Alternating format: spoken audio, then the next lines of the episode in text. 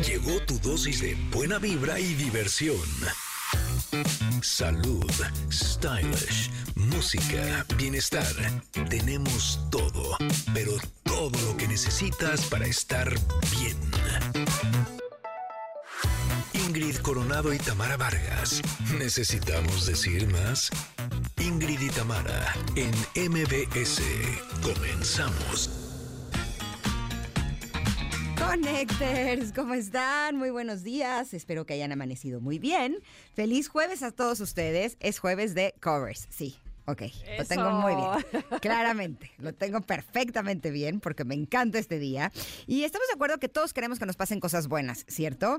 Bueno, el día de hoy nos acompañará una super crack. Ella es Marian Rojas Estapé para decirnos cómo lograr que nos pasen cosas buenas. Pero además tenemos a otro crack, que es la doctora Cristina Martínez, que nos presentará su libro Es urgente ser feliz. Hola, Connectors. Buenos días. Oye, M- Marian no sabe que ella ya ha estado aquí en el comentario. Ah, claro. Exacto. Hoy, hoy le vamos a decir. pero, pero ahora sí va, ahora sí va a estar Ahora en, sí en va vivo. en serio. Tú- ¿Qué tal que tú dices en serio yo digo en vivo? En vivo, exactamente. Oigan, hoy tenemos ya bien, un programa muy, muy lindo, variadito también para todos los gustos. Vamos a platicar, ay, nos van a acompañar, fíjense, Regina de JNS y Alex de Magneto, porque saben que se viene el Arena número 20 de los 90s Pop Tour, ya 20, 20 conciertos Qué ahí. bárbaros. Qué bárbaros. Además, el grupo de rock La Castañeda nos va a hablar sobre su más reciente sencillo, Vapor, y Agris nos deleitará con su talento. Y sí, aunque usted no lo crea, tenemos más cosa buena por aquí. Estén muy atentos, conectes, porque Estefanía Cárdenas nos hablará sobre la competencia en las marcas y en las parejas. ¿Qué pasa cuando hay otra marca que anda rondando a tu cliente? Bueno, ella nos lo explicará. Además, los actores Octavio Hinojosa y Joshua Okamoto nos hablarán sobre el estreno mundial de So X y nuestro querido amigo stylist Vince nos va a contar todos los detalles de lo que sucedió en el Fashion Week 2023. Así es que bueno, bueno, bueno, pero tenemos puro crack, como bien decías, ¿eh? puro nivelazo el día de hoy. Somos Ingrid y Tamara y ustedes están escuchando ya MBS. Comenzamos. Ingrid y Tamara en MBS 102.5. Esta canción se llama Begging, es de Maneskin. Fue escrita por Bob Gaudio y Peggy Farina. Es una canción que originalmente fue interpretada por la banda de rock The Four Seasons como parte de su álbum New Gold Kids, pero como estamos en nuestro jueves de covers, estamos escuchando la eh, versión de Maneskin. Pero ¿cómo están, Connectors? Bienvenidos a este programa. Espero que estén muy, muy bien. Gracias a todos los que nos acompañan a través de 102.5 en la Ciudad de México, pero con mucho gusto también saludamos a Córdoba, que nos acompañan en Exa 91.3, también a Mazatlán, que nos acompañan en Exa 89.7 y por supuesto que a todos los que nos escuchan en este momento en las plataformas digitales, que estamos en el podcast. Gracias por elegirnos. Tam, ¿cómo estás? Bien, ¿cómo les va? Pues eh, ya es jueves, este jueves de covers, con buenos invitados, invitadazos diría yo. Así es que me siento muy contenta. Yo Este, también. ¿verdad? Y la pregunta del día de hoy, además, está inspiradora. Me gustó, me gustó. Oigan, pues ahí les va. La pregunta es, ¿qué es lo mejor que les ha pasado esta semana? Ingrid, te escucho, sí, adelante. Tengo mucha competencia. Así, ha sido una semana muy hermosa. Ah, qué bonito eso. En lo personal, en lo laboral, en lo toro, toro, toro. Pero voy a elegir en lo profesional porque ayer estuve grabando tres capítulos de mi nuevo video podcast especial de parejas. ya lo estamos esperando con ansia loca. ¿y tú, Híjole, yo también estoy esperando poder salir. Lo que pasa es que tenía que grabar, o sea, ya tenía diseñado en mi mente porque hice una curaduría Ándale. de los eh, las personas que pudieran hablar de este tema de relaciones de pareja que es eh, como de desde diferentes perspectivas. Y en mi curaduría, yo en mi mente ya tenía pensado cuál es el que quiero que sea el capítulo uno. Y lo grabé ayer. Entonces ya puedo salir al aire porque ya tengo el capítulo uno que quedó Ah, espectacular. Se logró, se logró. Sí, se logró, fue realmente precioso y me doy cuenta que amo mi trabajo con todo mi corazón. Hacer entrevistas es algo increíble. Esta mañana llegué temprano para hacer una entrevista de un super mega ultra crack que además les va a dar risa porque eh, es- era una entrevista en inglés. Y me pongo un poco nerviosa de que sea en inglés porque pues mis inseguridades salen, ¿no? De, de- de- no es mi lengua materna y como que no sé si soy capaz de hacer una entrevista en inglés. Entonces siempre eh, preparo mis preguntas, así hago mi tarea. Pregúntenme cuántas preguntas le hice de las que tenía escritas. Cero. Oh, Ni una.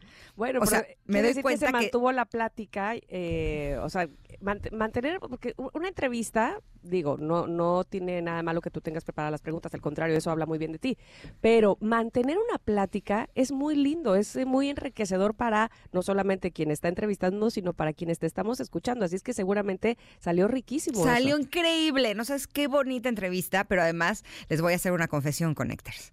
Porque, o sea, en, televisión llegué a hacer entrevistas en inglés, pero la verdad es que muy poco. Donde he hecho un poco más es aquí en el radio. Y tú no estabas tan, pero nos pasó un día que eh, tuvimos a una invitada, a una doctora que nos hablaba de los microtraumas Ajá. que era entrevista en inglés. Y entonces estaba yo solita en esta cabina, fue una entrevista en vivo, en donde tenía que estar traduciendo lo que la doctora decía. Pero punto número uno, hablaba inglés de Gran Bretaña. Oh, Ese se entiende menos. El inglés de Estados Unidos me doy cuenta que lo entiendo perfecto. Esta mañana lo entendía estamos más pegaditos. al 95%. O sea, realmente eran pocas las cosas que no entendía, ¿sabes? Pero le, entendí increíble. Y el inglés de Inglaterra, ese sí me cuesta un poco más de trabajo, la verdad. Esta doctora además hablaba rapidísimo Uf. y eh, se echaba unos choros larguísimos. Entonces, eh, yo empezaba a apuntar en mi computadora las cosas que estaba re- eh, respondiendo, pero la verdad es que le entendía muy poco. Por suerte, había leído su libro completo y entonces medio le metía yo de mi cosecha, les Claro. confieso, Connectors, de lo que ya había leído, que ella me había dicho en el contexto. libro. Sí, sí, sí, sí, eso es muy bueno. Pero me traumé un poco porque me, me- o sea, fue un momento de muchísimo estrés en el que yo escribía en la computadora y terminaba de hablar y yo seguía escribiendo las ideas para que no se me fueran y podérselas compartir a los conectores. Conectores, si ustedes escucharon esta entrevista, espero que hayan, este, Quedado claros. exacto, que fue, fue una entrevista muy difícil para mí. Realmente me costó mucho trabajo, pero me doy cuenta que si es inglés de Estados Unidos, la verdad es que ni sería necesario que preparara la entrevista porque lo entiendo muy bien. Y la que les vamos a presentar próximamente de Tom, que es la que grabé esta mañana, híjole, de veras así, de me la saboreé. Cada palabra que dijo fue sumamente inspiradora. Ya verán de quién se trata porque va a estar bien, bien padre. ¿Tú, Tam? Ah, yo ya quiero oírla. Sí, no, no, no, es que no, te juro lo que decía, o sea, abría yo la boca así de wow, por eso ni llegué a mis preguntas, porque lo que él decía era muchísimo más interesante y más, Qué más padre. rico, sí, súper, súper padre. Pero tú, Tam, ¿qué es lo bueno, mejor que te ha pasado yo, esta semana? este, a ver, a ver, traigo un rollo en mi cabeza de que, este, no sé, muchas veces decimos, ah, porque me pasó esto, porque me pasó el otro, qué padre, qué bueno. Pero algunas veces hemos comentado aquí que eh, cosas que no te pasan, también es bueno agradecerlas, ¿no? Y ayer, eh, a ver, voy a ser muy breve porque nos, nos tenemos que ir a corte, pero bueno, hoy eh, la, la mejor cosa que me ha pasado es que no me asaltaron. ¿Cómo que te iban a saltar? No sé, eh, mira, yo vi a un hombre en el estacionamiento del lugar donde yo venía con mis hijas y se me hizo tan raro. O sea, él eh, con, con cubrebocas, con gorra, con- con- sin hacer nada en el estacionamiento. Entonces me metí muy rápido. Eh, puse, ya sabes, cerré y cuando me desestacioné ya no estaba. Entonces, como que, ¿sabes? Esa corazonada, ese impulso, ese que te late muy fuerte y dices, me voy, me voy, me voy, ¿no? Aparte es como una rutina que siempre hago porque era mi hija saliendo del ballet. En fin, ya, lo dejé pasar y ya, eso fue anoche. Hoy en la mañana una amiga este, me dice, oigan, estuve en tal plaza a tal hora, un hombre con gorra, con cubrebocas, o sea, era el hombre que yo había visto, muy sospechoso, atrás de mí, no sé qué, o sea, hablándome de él, sabes, como que me entró esa, de que ahí estaba, detrás de mí también, entonces... Qué terror vivir eso y, y qué bien decir, qué bueno que no me pasó nada, a mi amiga tampoco, porque y aparte ella se fue buscando a una persona de, de seguridad, en fin. ¡Qué horror! No, horrible. Entonces, hoy traigo tanto en la cabeza eso porque acaba de pasar, o sea, acabo de escuchar a mi amiga decir todo eso y traigo así de, ay, bendito Dios, gracias a Dios, qué bueno, qué bueno, qué bueno que no me pasó nada. Entonces, Leo, la pregunta del día, ¿qué es lo mejor que te ha pasado esta semana? Que no me pasó nada malo. Exacto, por supuesto que sí. Uf, no sabes, Uf. hasta sudo de contártelo. Oigan, pero tenemos que ir a un corte, que eso es importantísimo. Ya saben que la pregunta del día está posteada en arroba Ingrid Tamara MBS. Cuéntenos qué es lo mejor que les ha pasado esta semana, que aquí vamos a saborear y disfrutar junto con ustedes. También lo pueden hacer en WhatsApp 5578 888-865-1025. Tan, pero antes de irnos, queremos decirles que ya inició el evento canino más importante del año, ExpoCan 2023, de este jueves 21 al domingo 24 de septiembre en el World Trade Center. Así es que lleva tu perro y compite con él en el concurso El Mejor Perro Visitante. Oye, pero además disfruten Ajá. familia de las exhibiciones de perros policías. Me encanta eso, perros de rescate, de rally, de obediencia. Hay olimpiadas caninas y mucho más. Así es que, bueno, no te lo puedes perder. Se llama ExpoCam 2023 del 21 al 24 de septiembre en el World Trade Center de Ciudad de México. Y puedes visitar expocam.mx. La venta de boletos en, es en ticketmaster.com.mx y Federación Canófila Mexicana organiza. Ahora sí, regresamos rápidamente aquí a el 102.5. Somos Ingrid y Tamara. Momento de una pausa. Ingrid y Tamara, en MBS 102.5.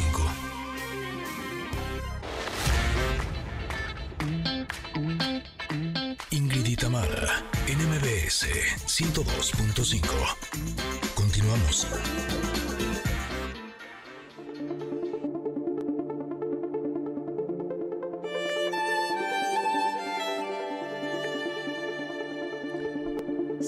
Sí.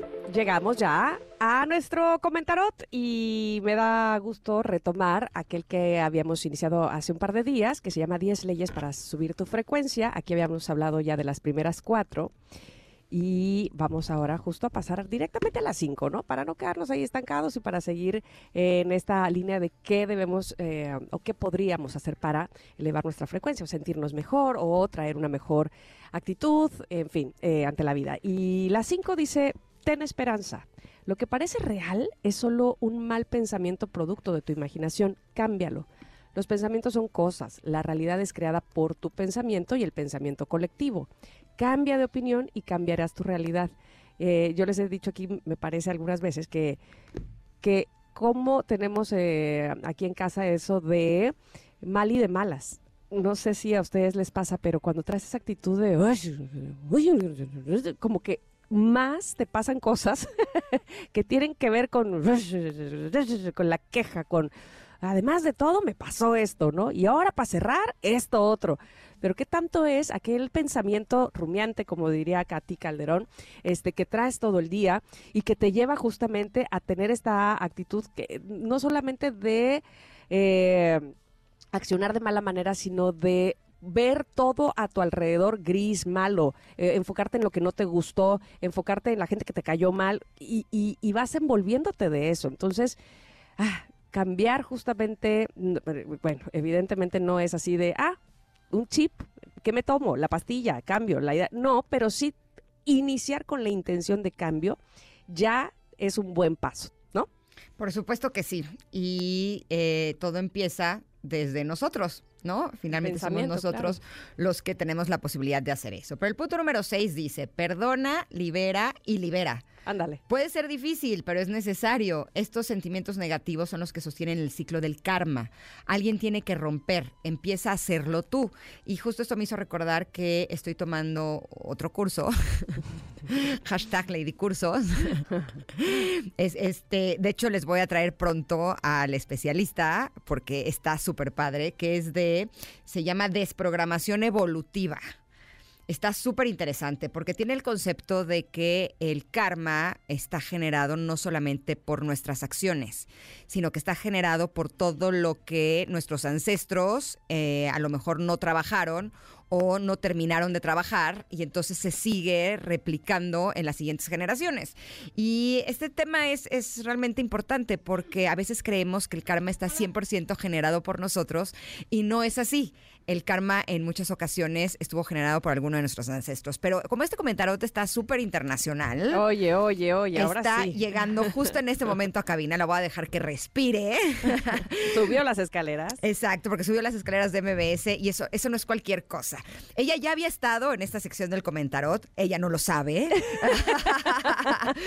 pero eh, habíamos puesto para reflexionar una de las ideas eh, que en esa ocasión a Tamara le había parecido más interesante y habíamos, nos habíamos adentrado en eso. Le platico a Mariana en lo que respira, que esta es una sección en la que tomamos eh, algunas ideas, alguna carta del tarot alguna frase inspiracional y indagamos eh, sobre ella. sobre ella, Exacto, pero en el caso de eh, las personas como tú, generalmente decimos que quisieron estar en este espacio, pero ahora sí, ahora sí es real conectas, está en este espacio y es Marian Rojas Estape. ¿Cómo estás? Bienvenida, Bienvenida. Marian. ¿Ya respiraste o Sí, sigo sí, ya he respirado, ya he respirado. Ok, Eso quiere decir que tienes buena condición, así la medimos. Efectivamente, sí, sí. Hago deporte.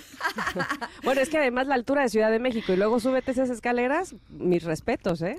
No, no, totalmente. Y entrar de golpe, no, no, me parece que es una manera de probar eh, cómo funciona el corazón de la gente. Está muy bien. Eh, tienes un gran corazón por lo visto, porque te escucho respirando muy bien. Bienvenida a esta cabina. Qué gusto que estés por aquí. Debo de confesarte que hace varios años estaba pasando por un momento sumamente difícil en el que sentía que no estaban pasando cosas buenas en mi vida. Y de pronto me encontré con tu libro de cómo hacer que te pasen cosas buenas y dije, eso es exactamente lo que yo necesito. Tengo que ver que alguien me diga qué es lo que puedo hacer. Me pareció un libro sumamente disfrutable que me dio muchas claves de qué es lo que estaba sucediendo en mi vida, pero puedo decirte que varios años después están pasando muchas cosas buenas. Así Ay, es me que alegro tanto. funcionó. Me alegro muchísimo. Platícanos, ¿qué es lo que tiene este libro de cómo hacer que te pasen cosas buenas? Bueno, es un libro en el que, en el que yo intento mezclar neurociencia con el día a día, que la gente entienda cómo funciona su cerebro y su organismo. Mi teoría es que comprender es aliviar. Si tú te sientes comprendido, hay alivio en tu interior. Lo malo es cuando de repente notas que todo te va mal, te sientes feo, tu cuerpo no funciona bien, las relaciones humanas mm, es- están todas tensas, estás enfadado con el mundo y dices, es que no sé qué me está pasando. Y eso es muy angustioso porque cuando uno no tiene el control de su mundo interior, va a base de tendencias, de impulsos, de gratificación instantánea, de cómo me siento en cada instante. Pero no hay un control, no hay un propósito ni sentido de vida. Y en este libro lo que intento es que la gente diga, "Ah, ahora entiendo lo que me pasa.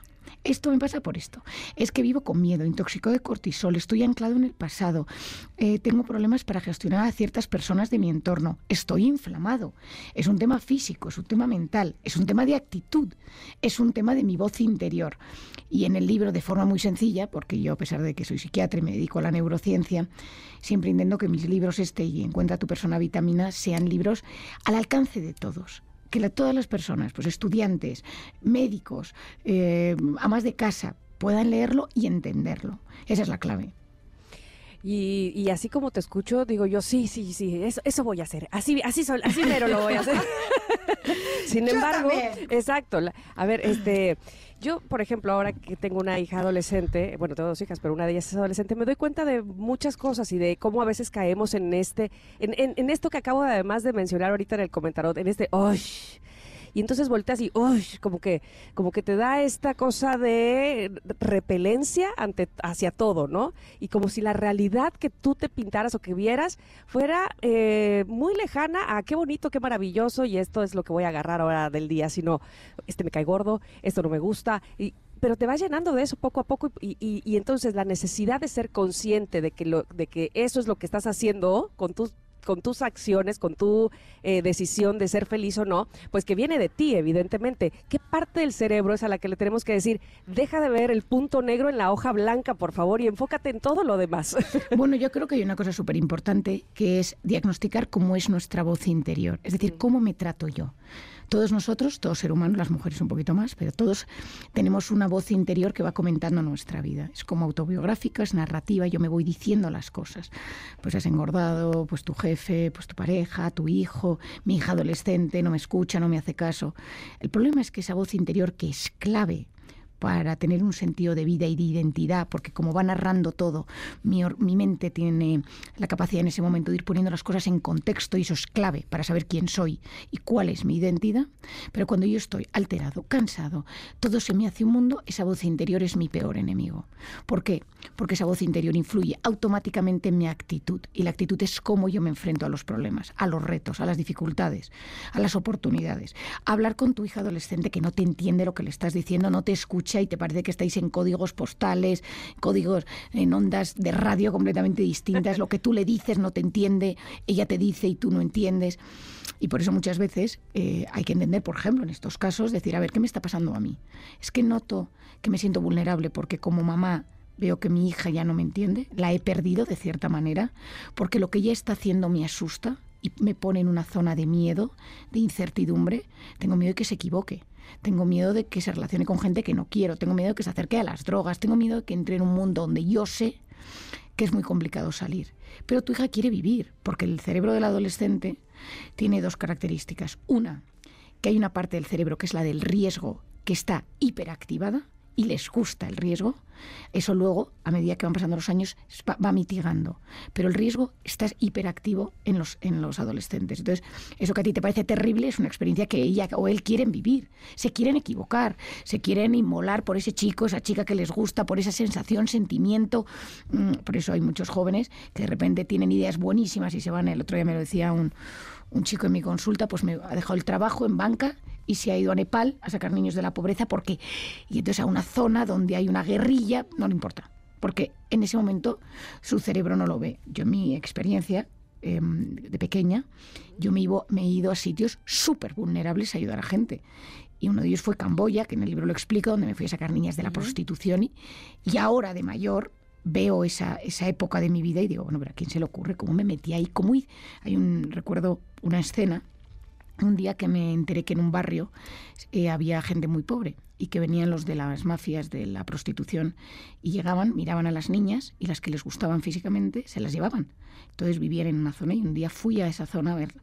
Y eh, parece ser que los que iban iban siempre los jueves o los viernes. Y entonces yo me fui un lunes y yo estoy hablando de 20 años. Entonces me fui un lunes a ver si había niñas allí, cómo estaba el ambiente, porque había una mamá que estaba muy triste, se habían llevado ya dos hijas suyas. Bueno, el caso es que estoy en ese sitio y oigo las motos. Y entonces se meten todas debajo de la cama o de la especie de camitas y me dice, son ellos. digo, pero no venían los jueves y los viernes.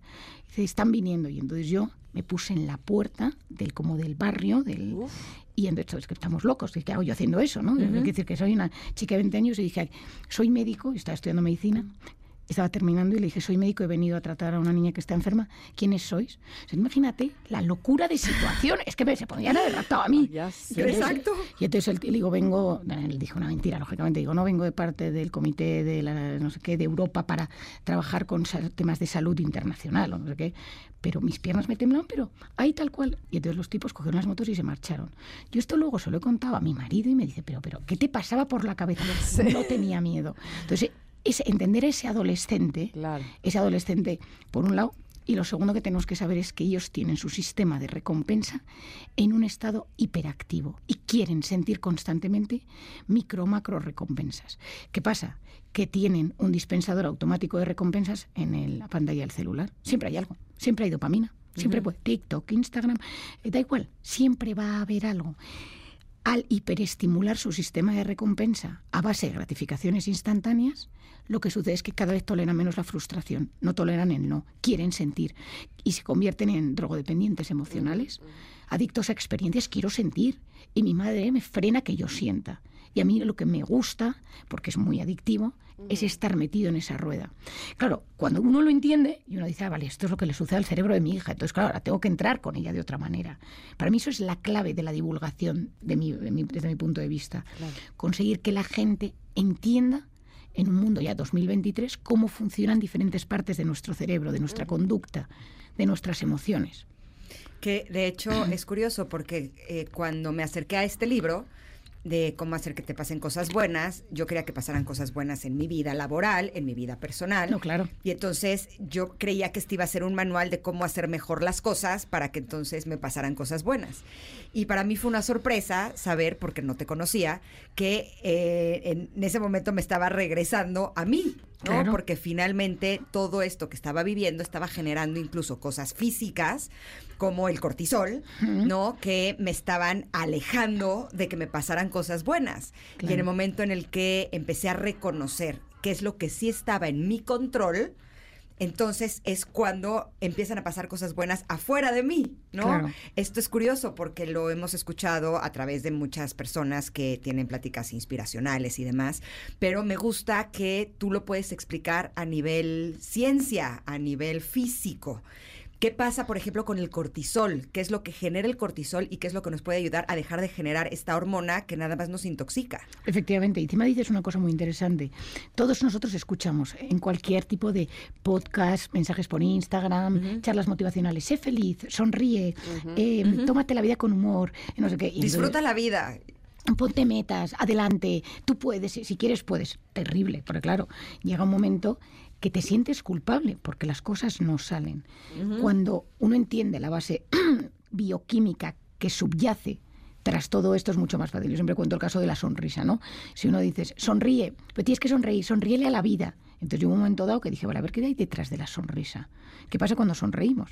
Entonces descubrí eh, a un tipo, a un neurólogo muy famoso que se llama Duchen, que descubrió la sonrisa de Duchen. Y es que cuando tú sonríes de forma natural, se te ponen eh, aquí en, el ojito, en los ojos, ¿cómo se llama esto? Las patitas de gallo. En las patitas de gallo, ese músculo que a las mujeres no nos gusta, pero que es buenísimo para el cerebro cuando el sistema límbico, que es el centro de gestión de emociones, detecta que las patitas de gallo se han, se han fruncido, sabe que algo bueno está pasando y empieza a generar endorfinas. Imagínate.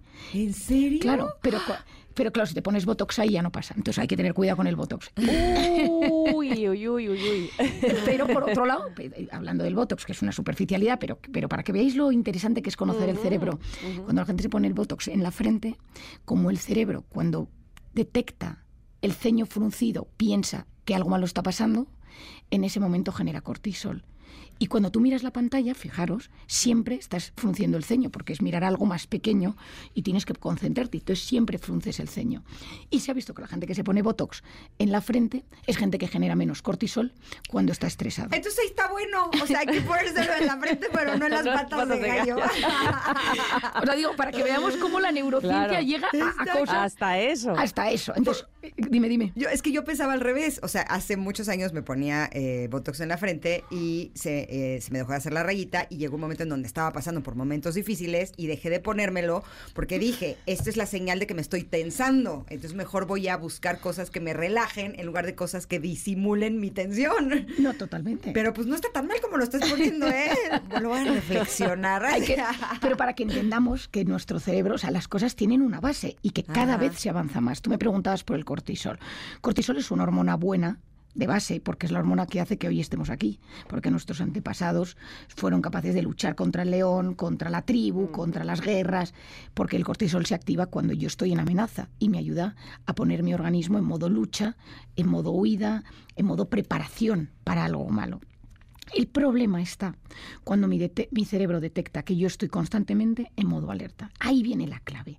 Y hay una frase que repito en el libro y que repito en las conferencias y que repito que es que mi mente y mi cuerpo no distinguen una amenaza real de una imaginaria. Mm. Ante algo físico o real que me sucede, es decir, que venga mi marido, mi pareja, mi esposo y me diga, me voy de casa porque tengo a otra. O que eso es un pico de cortisol, o que yo de repente le vea raro, está con el celular a todas horas, esta se lo esconde y empiezo a hacerme la película, ¿quién será? ¿Será la de la oficina? ¿La tengo vista? Esa no me gusta. Ese eso es intoxicación de cortisol por algo imaginario. Y luego hay una frase, y esto es ciencia pura, y es que el 90% de lo que nos preocupa nunca sucede. sea, entonces yo a mis pacientes cuando vienen a la consulta le digo, ponme una lista de preocupaciones actuales, lo que sea, en la salud, cosas concretas, ¿no? Y al año le abro, lo meto en un sobre, y al año saco el sobre. Entonces pasa una, dos, no más. Pero mi cuerpo se ha intoxicado. Entonces, las mujeres sobre todo que somos preocuponas, pero esto también pasa en el hombre. La mujer tiene la ventaja de que resuelve muchas de, de sus preocupaciones hablando. Y en el habla se relaja mucho ese sistema de cortisol y ese sistema límbico. El conectar con una amiga, que nosotros somos de llamar a las amigas y contarles las 20 versiones de lo que nos pasó, porque no te conté al final cómo eres, pasó este tema, ¿no? Y contamos. Y el hombre en general resuelve sus conflictos en silencio. Y ese silencio em, potencia la negatividad de ese momento de tensión. Y entonces cuando tenemos esa intoxicación de cortisol, tenemos que investigar por qué es. Es un factor de estrés mm. puntual es por mi personalidad. Soy controlador, soy una persona obsesiva, soy perfeccionista, soy dependiente, soy depresivo. Es por un trauma que no he sanado. Cuando tú tienes un trauma no sanado, tu sistema de alerta se queda siempre encendido. Te abandonaron. Te doy un ejemplo. Un paciente que me cuenta hace unas semanas que su madre la abandonó. Se fue con otro hombre y su madre la abandonó y tiene una herida de abandono muy fuerte. Esta paciente a día de hoy trabaja en un despacho, en una empresa, pero hace unos días se va todo el departamento a comer y estaba metida en una llamada por Zoom o un trabajo, termina y ve que se han ido todos.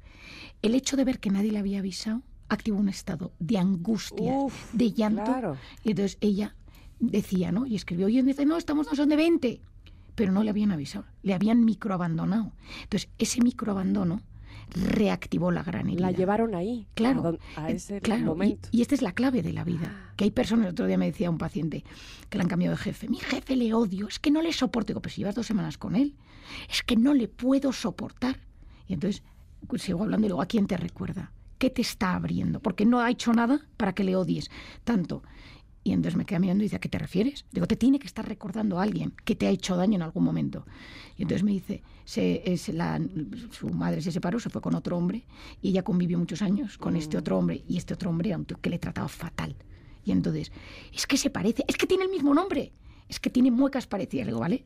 Una herida no sanada se está reactivando por un estímulo del presente. Entonces, muchas veces traemos momentos de nuestra infancia, nuestra biografía, pues el abandono, el bullying, un padre ausente, una madre controladora, eh, no padre, no madre, mm, sensación de ser distinto, una infancia donde físicamente teníamos problemas, de, pues, pues gordos, delgados, eh, algo de salud.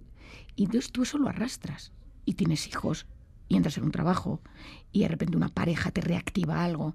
Entonces, por eso yo siempre digo que la felicidad consiste en conectar de forma sana con el presente habiendo superado las heridas del pasado. Ay, yo quiero detenerme ahí en eso de la felicidad. Te voy a decir por qué. Porque pareciera, a ver, yo te voy a poner un ejemplo. Que estamos como en, en- en esta constante búsqueda de esos picos altos de felicidad o esos momentos y entonces pensamos o creemos o sentimos que esos son los que valen. Hace una semana le decía yo justo a esta, en esta reunión de amigas de las que hablas, les decía, me siento tan bien, casi que en todos mi- los aspectos, que, que eso me hace sentir flat. Sí. Es como si necesitara, ¿ahora qué? ¿Ahora qué más? Pero estoy bien aquí en casa, gracias a Dios, estoy bien eh, de salud, con mi marido, pues estoy muy bien, estamos, en fin. Y eso me hace sentir como que, ah, como, mm. o sea, sí, estoy muy agradecida por el presente, pero ¿qué es que lo que necesitamos es un, un pico de, de- de explosión o, o a fuerza tener que ir por algo, super algo? Eh, eh, ¿Eso es lo que necesitamos realmente? ¿Tú qué dices? Bueno, a ver, has, has- entrado en un tema importantísimo. Mira, Ujú. yo- si tuviéramos que hablar de la felicidad, yo siempre digo que la felicidad depende de conectar lo mejor que podamos con el presente. Disfrutar lo bueno, gestionar lo malo.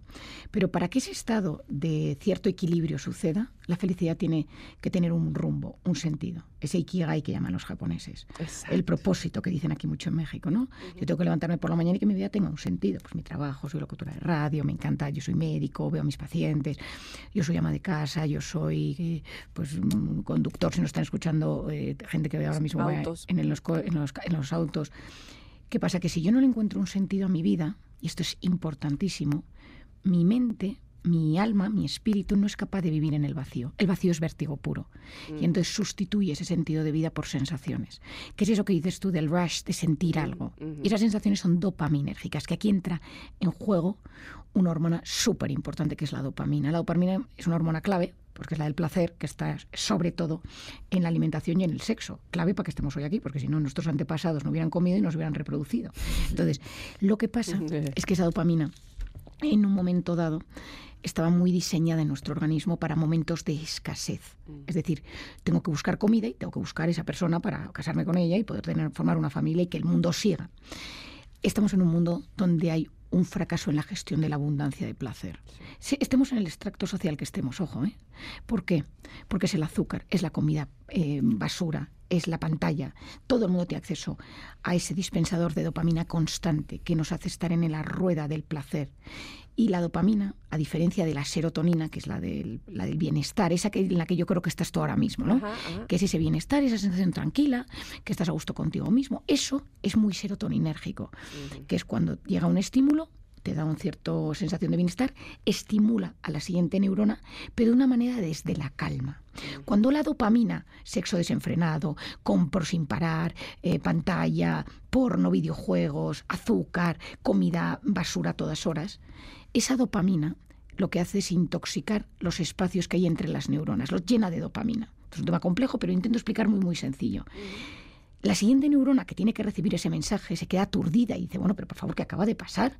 O sea, te, te acabas de tomar una bolsa entera de caramelos, te, eh, te has metido 20 minutos de porno duro. Y entonces los receptores de la siguiente neurona se esconden. Y dice, esto no me ha gustado nada, esto es- me ha asustado, ¿no? Y para volver a sentir necesitas más dosis. Y te metes en la rueda, porque Esa adicción, tal adicción, cual. por eso la dopamina es la hormona del placer, de la motivación y de las adicciones. Y todo está diseñado ahora para enganchar. Todo está diseñado para enganchar. O sea, el tipo que creó el scroll, fue un tipo en Silicon Valley que estaba trabajando en Instagram y de repente dijo, oye, yo lo que creo es que es muy pesado terminar la página y clic, cargar siguiente página. Y entonces él creó el scroll automático, que tú bajas la compra, eh, la noticia y es eterno, o sea, no termina nunca. Él hacía unas declaraciones hace unos meses brutales que decía algo que yo pensé que había creado bueno es tóxico para el cerebro y me arrepiento, porque nadie frena. Si tú estás en medio de una página y estás comprando algo, no sé qué, de repente te dice, la página se ha quedado colgada, el 70% de la gente ya no lo compra. Pero cuando tú estás metido en el scroll, tu cerebro quiere seguir sintiendo, porque es esa novedad, eh, es jugar con lo distinto, con algo que va a suceder que no sabes que va a llegar. Tú te pones en TikTok o en Instagram, pones la lupa y empiezan a aparecer cosas.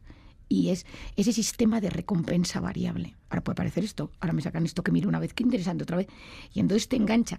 Y la capacidad que tú tienes para de repente decir, paro, es bajísima. Y ya en un joven es cero. En China, que son gente con un tema con las pantallas bastante particular y que son los originarios de Instagram. ¿Más que en México?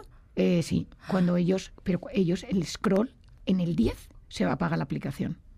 Ya está, no hay más. En los jóvenes ya no puedes ver más.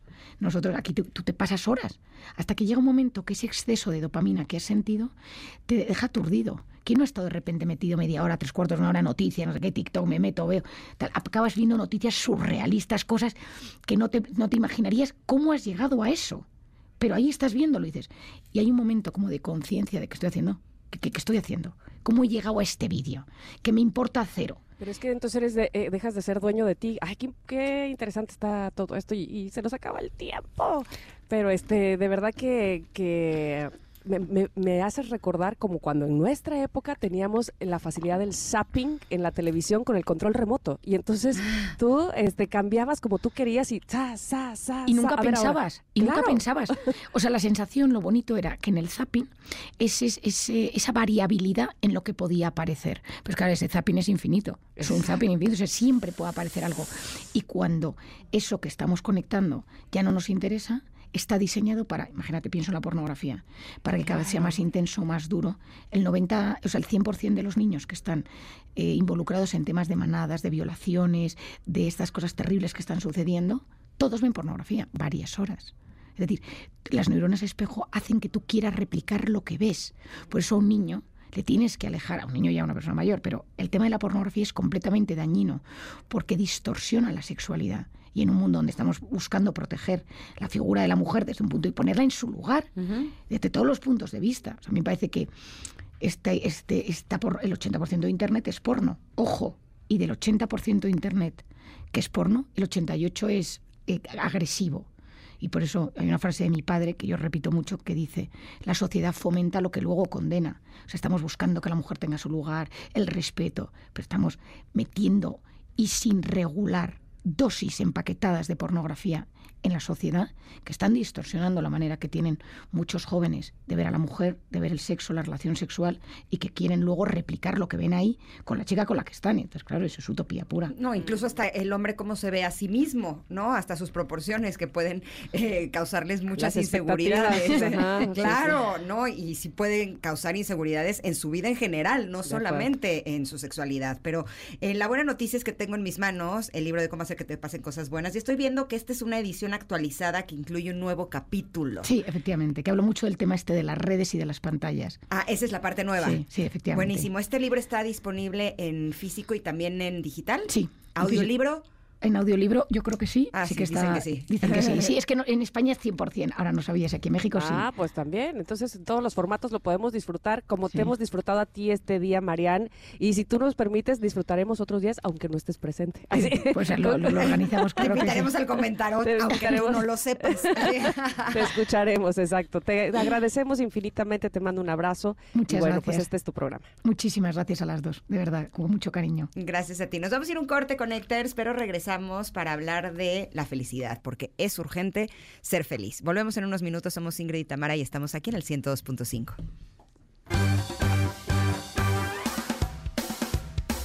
Es momento de una pausa. Ingrid y Tamara en MBS 102.5.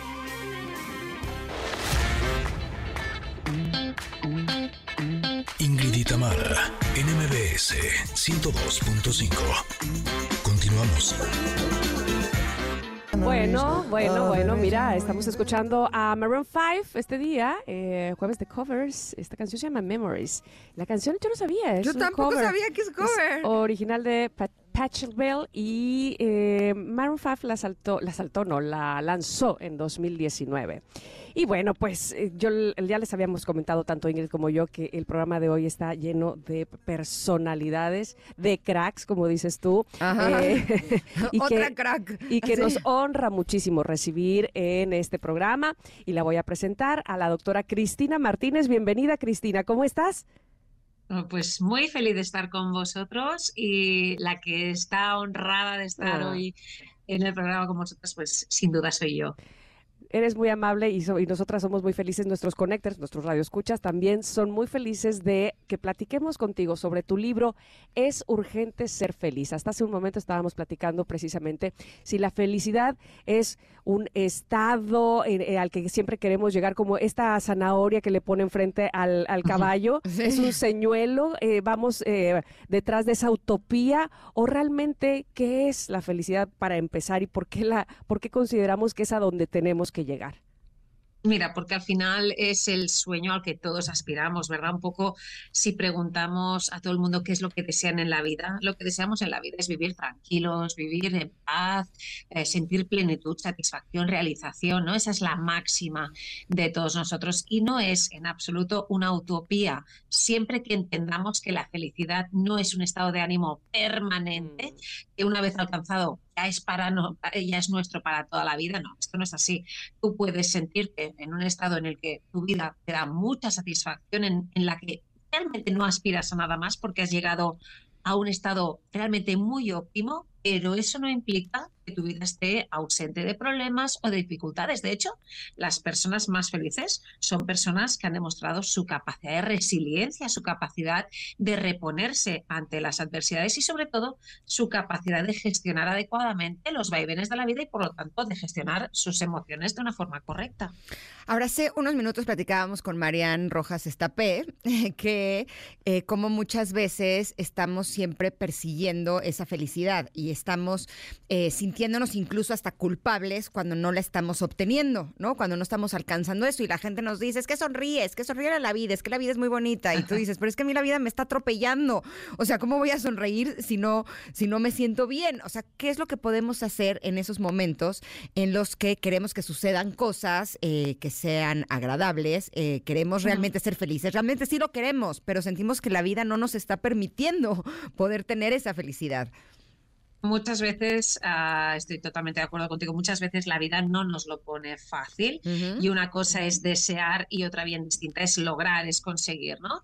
Em, sin embargo, ah, si nos responsabilizamos de nuestras emociones, de, nuestra, de nuestro bienestar, si tomamos el control de cómo queremos que sea nuestra vida, sin duda vamos a conseguir un montón de cosas. ¿eh? Es, decir, ah, la persona que alcanza el éxito no es la persona que tiene suerte en la vida, no, no, en absoluto. La suerte en realidad yo creo que no existe. El que tiene éxito es porque se lo trabaja, se lo, se lo planifica, se esfuerza, eh, se tropieza y se vuelve a levantar, es persistente. Entonces, en esa, en esa persecución del bienestar o en esa persecución de la vida lo más parecida posible a como nos gustaría que fuera, verdaderamente ya nos estamos sintiendo orgullosos de nosotros y un poquito de felicidad ya estamos alcanzando solamente por el hecho de luchar por lo que, por lo que queremos, ¿no?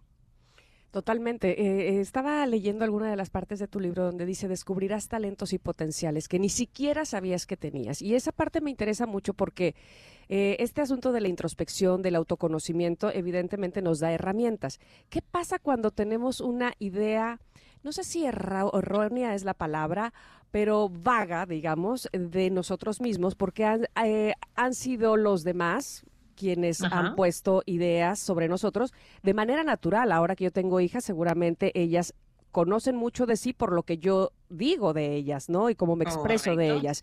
Entonces, ¿en qué momento digo, sí soy o no soy lo que me habían dicho? Y, este, y entonces, ¿a partir de dónde es que empieza mi autoconocimiento? Claro, pues mira, empieza en el momento en el que tú te detienes a tratar de autoconocerte.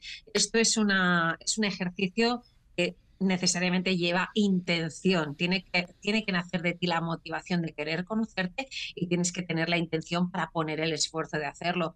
Tú puedes tener un concepto de ti mismo o la idea de lo que tú consideras que necesitas en la vida para ser feliz porque te ha venido de tus padres, porque te ha venido de tu entorno, de tus amistades, etcétera, etcétera.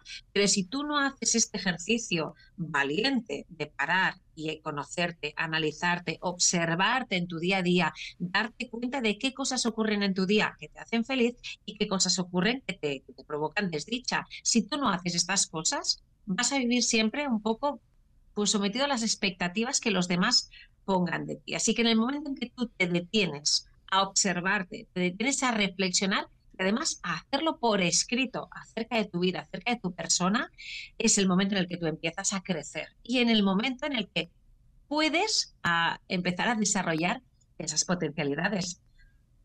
Mm. Ahora, yo de pronto veo a personas que la vida los está revolcando, las está revolcando y tienen la mejor de las actitudes y están intentando salir adelante, ¿no? Y se les ve esas ganas de querer ser felices. Pero por otro lado veo personas eh, a las que aparentemente, pues la vida los está tratando bien, ¿no? No están teniendo que pasar por desafíos complejos, eh, las cosas aparentemente van caminando bien, pero es como si fuera su autoestima la que los está arrastrando a este lugar de infelicidad.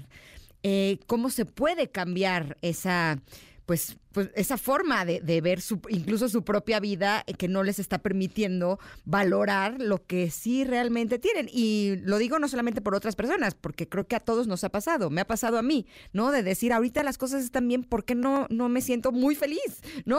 Eh, claro, pues mira, estás diciendo cosas súper interesantes porque además has asociado la autoestima con el bienestar, has asociado la gratitud con el bienestar, que son realmente cosas que tienen una relación absolutamente estrecha y directa. Una persona puede tenerlo absolutamente todo, pero si no es capaz de saber valorar, de saber agradecer, entonces eso es que de poco te va a servir. Por lo tanto, algo que tenemos que potenciar, que tenemos que desarrollar y que es una fortaleza personal que podemos ah, mejorar es la gratitud. Eh, de esto hablo largo y tendido en el libro y por eso uno de los ejercicios que propongo en Ser Feliz es Urgente es el llevar a cabo un diario de gratitud, que todas las noches al finalizar el día podamos reflexionar acerca de las cosas que tenemos en nuestra vida por las que damos las gracias para que no pasen inadvertidas, para que no demos las cosas por supuestas, ¿no? Pues la, casa que tenemos, la familia que hemos creado, el trabajo al que podemos ir, no quejarnos tanto de, ah, es lunes, estoy cansado, no, oye, vamos a valorar y vamos a agradecer que tenemos un trabajo al que volver, ¿no? Entonces, es muy importante potenciar esa fortaleza y el diario de gratitud sin duda puede ser un gran ejercicio. Ya lo creo que sí. Eh, ¿Qué pasa cuando observamos o tenemos gente cerca a nosotros como familia, por ejemplo, nuestra pareja, qué sé yo, y vemos que eso, que a lo mejor le falta autoconocimiento, a lo mejor eh, necesita algo para reconocer cuáles son sus valores, es decir, nosotros como pasar de espectadores a eh, facilitadores o ayudar a esa persona, porque de repente sucede eso, que lo tenemos ahí, decimos, ¿cómo esa persona no se ve con los ojos? Que yo lo veo o que yo la veo, ¿no? Como no, no sabe su valor. ¿Qué debemos hacer nosotros? Porque eh, honestamente luego somos muy dados a, a la crítica o a, o a juzgar y decir, ay, pero ¿cómo es posible que no puedas verlo o que no lo hagas, ¿no? Cuando seguramente no estamos en los zapatos del otro. Claro, pero ¿sabes qué ocurre? Que realmente yo pienso que en la sociedad a nivel general hay una carencia importante de información a nivel de gestión de las emociones, de autoconocimiento, de inteligencia emocional en definitiva. ¿no? Eh, hemos puesto mucho el foco en el valor de la inteligencia cognitiva, en el valor del esfuerzo, del trabajo, pero nos hemos dedicado muy poco a desarrollar nuestra inteligencia emocional. Básicamente, la inteligencia emocional podríamos decir que está formada por cuatro grandes pilares. El autoconocimiento, la autorregulación de las emociones, la automotivación, la capacidad de vivir con entusiasmo y de motivarnos a hacer las cosas aunque no nos apetezcan, y la empatía, ¿no? Pues desarrollar esta inteligencia emocional sin duda va a revertir entre una sociedad mucho más madura emocionalmente y, en definitiva, una sociedad mucho más feliz. Por lo tanto, a todo lo que podamos ayudar a nuestro entorno a facilitar el acceso a contenido de valor que tenga relación con todo esto, como puede ser, por ejemplo, mi libro y otros muchísimos libros. Hay muchísimas fuentes. De hecho, los libros de autoayuda están súper de moda y, y, menos mal, menos mal, porque en realidad de los libros podemos aprender tantas cosas que podemos aplicar en nuestra vida para sacar, como te decía, nuestro potencial, es, es fantástico. Por lo tanto, un consejo buenísimo sería eso, vamos a leer, vamos a leer y vamos a, vamos a nutrir nuestra mente y nuestra alma. Ahora sí, quien, que, que, no es feliz es porque no quiere. Así, porque hay al alcance de nuestra mano todas las herramientas y posibilidades que nos pueden dar el conocimiento y las herramientas para que podamos encontrar nuestra propia felicidad, ¿no? Porque finalmente... De hecho, si, de hecho, si me permites, ah, precisamente de eso va mi libro, ¿no? Porque muchas personas desafortunadamente no pueden costearse una terapia psicológica, un tratamiento psicológico, porque es muy costoso. Eh, y además los servicios de salud pública están absolutamente saturados. Sin embargo, ya no tenemos excusa, ya no necesitamos tanto, tanto que un psicólogo nos oriente, nos guíe. Mi libro pretende ser esa guía, ese acompañamiento de inicio hasta final uh, para poder, bueno, pues poder llegar a las casas de todo el mundo, porque como habréis visto, en mi libro mezclo una parte de ficción con la parte de autoayuda, utilizo un personaje que es Carla.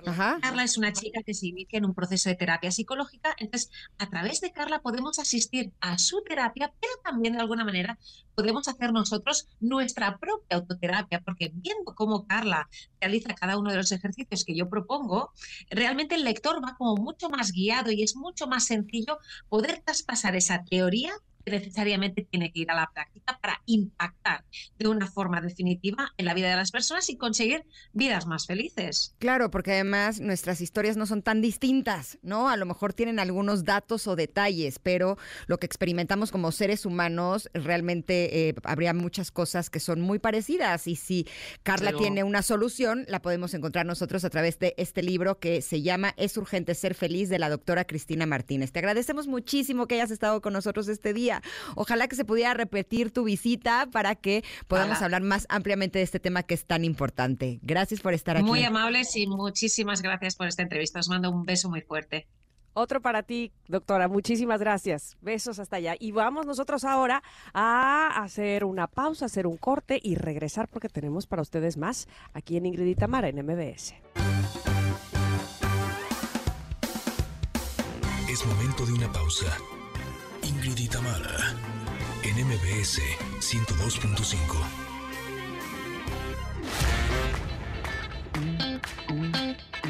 Ingrid y Tamara en MBS 102.5. Continuamos. Estamos escuchando Talk de Coldplay. Es una canción de Kraftwerk y se titula Computer Love. Y es una de las primeras canciones que abordó la relación entre la tecnología y la vida cotidiana. Esta letra describe la fascinación por la computación y cómo la tecnología está moldeando el mundo externo. Pero yo estoy muy feliz de recibir en cabina a Octavio Hinojosa y a Joshua Okamoto, que nos van a hablar del estreno mundial de So X. ¿Cómo están? Bien, gracias por invitarnos, Ingrid. Ahora sí no tengo ni idea. ¿Qué es eso de So So X, pues es la décima entrega de una franquicia muy exitosa en Estados Unidos, que es eh, So. Esta es la décima entrega y es una franquicia billonaria. O sea, es una película muy exitosa que se estrena, pues no nada más en México el 29 de septiembre, sino alrededor del, mundo. ¿no? Entonces, eh, marcó un antes y un después también en el cine de terror y en el cine de gore. Cuando salió... Ah, cine de terror, con razón. Yo estaba con cara de, ¿cómo no la conozco? a ver, en español me da miedo. te voy a llevar a verla, Ingrid. En español ah. dice el juego del miedo. ¿Así se llama en español? Sí. Sí, el sí, juego sí, del es miedo. correcto. es correcto, A ver, Tamara. entonces, eh, a ver, desde agarró y dijo, muchachos, este, ¿qué? Ay, sí. ¿Qué, qué pasa en el juego del miedo? ¿Quiénes entran al juego del mi- del miedo? Este, ¿cómo, cómo, cómo podemos verlo sin sentir tanto miedo? ¿O si se vamos a sentir mucho, mucho miedo? Bueno, pueden tomarse un clonazepam antes de ver la película. o abrazarse a alguien. o irse O abrazaditos con alguien. Ah, sí. entrepiernada con mi novio a lo mejor Sí, la aguanto. pues sí. No la vería, así que... Solo así. Eh, Pues- pero... Ajá. Las personas que entran al juego del miedo, digamos que son eh, personajes que no han valorado su vida o que han cometido algún tipo de crimen. Sí. ¿Correcto? Hasta aquí voy bien, ¿no, Octavio? Sí, y- digamos. Y, lo que tiene esta película es que es la primera vez que So sale de Estados Unidos y se Mm. filma Ah. se filma en la Ciudad de México. Entonces es, a- es algo que no habían hecho nunca en la franquicia. Lo hace muy interesante creo que para los fans de Saw porque también se regresa en la línea del tiempo.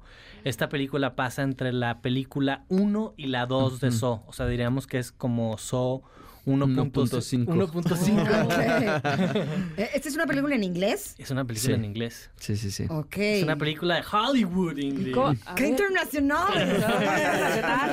A ver, cuéntenme a mí de cómo, cómo llega justamente esta oportunidad de hacer So X y además que, quiénes son ustedes dentro de la película.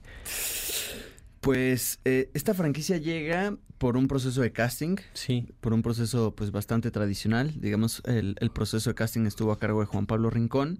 Hollywood nos vino a buscar. Literalmente So. eso fue lo que pasó. Hollywood nos vino a buscar. Y bueno, yo interpreto a Diego. Ajá. Diego es este mm, es un chofer y es el primer enlace con nuestro personaje protagonista que es John Kramer interpretado por Tobin Bell y es el que le da la bienvenida a México. Tobin Bell es eh, pues el personaje más emblemático de esta saga, que es So. Este, y en esta película se vuelve el personaje central, porque no necesariamente, eh, aunque es, pues sí, el personaje más emblemático de la saga, no siempre está al centro de la historia. Y en So X sí lo es. Mi personaje es Mateo, que es un veterinario que se suma a un grupo de estafadores y le promete a John Kramer, este asesino. Obviamente nosotros no sabemos que es un asesino, pero le prometemos curarle eh, un cáncer muy avanzado que tiene. Eh, le cobramos una fortuna, pero todo es una estafa, ¿no? Entonces cuando él se da cuenta que lo hemos estafado, quiere buscar venganza con todos y cada uno de los involucrados en esta estafa. Eh, y entonces vas viendo cómo toma venganza con cada uno de estos personajes. O sea, ¿los mata a los dos? ¿Quién Chan, sabe? chan, Ah. chan, chan. No, porque en las películas de Saw hay personajes que mueren y hay personajes que viven. Entonces nunca sabes, este... ¿Qué te conviene más? No, pues lo que, pasa, lo que pasa es que Son te pone... Por eso se llama... ¿Cómo se llama en español? El juego el de... juego del miedo. Del miedo. El juego del miedo. O el juego macabro el también juego tiene macabro. como otra versión porque, ahí que se porque llama te pone trampas y si logras superar tu trampa, te quedas con tu vida. Pero son trampas muy difíciles como córtate un brazo o sácate los ojos o... Oh, oh, oh, ya, ya estoy viendo como tipo retos, pues, ¿no? Sí, Este, sí, Oye, a ver, pero retos, dígame una cosa, ¿qué retos tan, macabros. ¿qué tan difícil es hacer un- una película de este género? Este, porque evidentemente, bueno, obviamente hay especialistas en esto, ¿no? Tanto directores como productores que ya lo han hecho. Pero hay otros que a lo mejor se aventuran y eh, este, que, que- que queda ahí como medio volando y no me dio tanto miedo, no sé qué, que pues, no sé, a lo mejor este faltó algo más. ¿Ustedes qué consideran que es la clave para hacer este género? Yo creo que la clave es, eh, bueno, como actor, es poder acceder a estados alterados y poderlos sostener durante un día de llamado, ¿no? Que son aproximadamente 12 horas. Yo, yo Claro. creo que un, un poco el parámetro de nuestra selección fue, fue ese. Fue, Octavio lo mencionaba en una entrevista pasada, ¿no? ¿Quién sabe gritar mejor? ¿Quién sabe llorar mejor? ¿Quién, sabe, hiperventilar? hiperventilarse? Entonces Pero yo creo no- que eso es como... Pero también lo que nos, lo lo que nos preguntan, si, si entendí bien la pregunta, es cómo, cómo le hacemos para que esto funcione y no se vea... eh, Chafísima. Sí, porque que, veces- logres el Claro, cometido con el Sí, público sí. finalmente. Bueno, a- aquí teníamos la ventaja de que eh, venimos de una, te digo, de una franquicia que vale más de un billón de dólares. Entonces, el proceso de, de trabajar con los Stones duró meses, el proceso de hacer los prostéticos duró meses. Entonces, eh, para una película de este tamaño, no se la iban a jugar. ¿No? Entonces, sí hubo meses de preparación y no hay efectos que tú vas a ver y vas a decir, ¡ah! Se ve improvisado, lo hicieron, lo, hizo un estudiante de cine en su, en su cochera. No. Ay, la momia se le ve ahí este pantalón. No, no, no, no, no, En So, en so, en so X no, no pasa eso. Claro, estamos hablando de grandísimas producciones. Sí, no, es un presupuesto muy grande, es una apuesta muy grande de Lionsgate y, y, es, y es la décima entrega de esta película. lo, han hecho muy bien. Dime una cosa, yo la verdad las películas de terror no las veo porque me da miedo. Pero la vas a ir a ver por Joshua y por mí, ¿no? Solo por ustedes, solo por ustedes, pero en circunstancias diferentes. Eh, a lo mejor me llevo mi antifaz. Además lo escucho y no lo veo, no lo sé. Pero eh, el punto es que por lo que no me gusta verlas es porque me da miedo no durante la película solamente. Sino después. Sino sueño con eso, tengo pesadillas y al día siguiente tengo delirio de persecución y así. O sea, soy como muy sensible al respecto. Pero cuando uno hace la película, estoy de acuerdo que eh, sabes que traes el prostético, sabes que traes la sangre falsa, eh, pero o sea, si te estaban acuchillando, aunque sea con una arma falsa, te están acuchillando. o sea, eso no te causa pesadillas. Eh, fíjate que ahorita justo saliendo este de, del edificio a echar un cigarrito, platicábamos Joshua y yo que este que es más, es más difícil verlas que hacerlas, porque al hacerlas... Mm. Eh, siempre hay una parte de ti, una pequeña parte de ti, aunque estés completamente eh, dentro del personaje y en situación y todo, hay una parte de ti que voltea y de pronto ves de reojo la cámara, ¿no? Te vuelve la realidad. Volteas y ves que está el director, que eso es lo que eso es lo que hace que no nos volvamos locos como actores. es lo mismo que pasa con los besos y eso, ¿no? Sí, para bien o para mal. que Sarah Brad Pitt no se siente nada porque está la cámara. Yo tengo mis dudas, honestamente, pero la, verdad es que la verdad es que a las pruebas me remito. No, la verdad es que sí se siente. Y también lo platicábamos. El, el, la mente y el cerebro se confunden porque el cuerpo está experimentando ciertas emociones y de pronto pues sí hay terror y sí estás hiperventilando y sí estás llorando y esas emociones pasan por el cuerpo, pero pues al final del día, yo creo que yo por lo menos terminaba tan cansado que no tenía tiempo de tener pesadillas. Yo quería irme a mi casa a dormir. claro, y haces como actor haces un corte y dices, ok, vuelvo a mi realidad, a mi casa, a hacerme un huevo con chorizo para desayunar y punto, se acabó. Pero como, como dices, como espectador, entras para convencerte de eso y ahí es donde hay yo soy Yo soy bien miedoso para las películas de terror, la verdad, la verdad. Y como dices tú, Ingrid, no es nada más verla, es luego si me levanto a las 2 de la mañana para ir al baño. Digo, ¡Ah!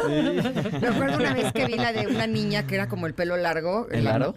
El aro, ajá, Y en el, además me hicieron el favor de que en el cine, en los baños, estaban las niñas en la, puerta. Entonces yo ¿Hacías o hacías? No, no, no. O sea, sí, exacto. Salí y cuando abro la puerta, no, no, no. He pegado un grito peor que el que había pegado adentro. Pero yo pego gritos hasta en los cortos. O sea.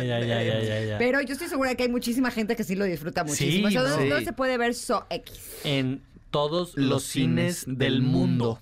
Ay, el coro me da hasta miedo esto. híjole, no van a poder salir de aquí por las plumas de pavo real que traen puestas.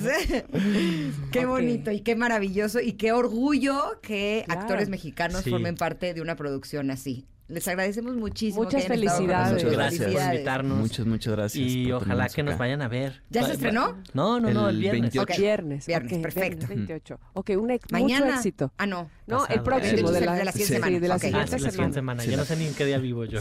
bueno, pues para que vayan, vayan este, haciendo planes para el día 28, queridos Connectors. Muchas felicidades a los dos. Les mando un abrazo también. Muchas gracias. Abrazote, Tamara. Gracias. Gracias. Gracias, Ingrid. Gracias. Nos vamos un corte, Connectors, pero regresamos. Tenemos la casa bien llenita y bien bonita. Van a ver, lo que sigue les va a encantar también. Somos Ingrid y Tamara y estamos aquí en el 102.5.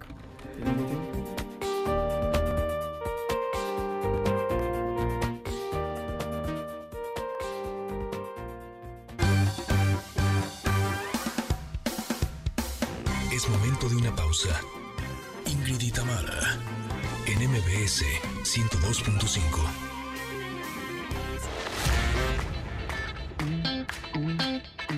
Ingrid y Tamara, en MBS 102.5.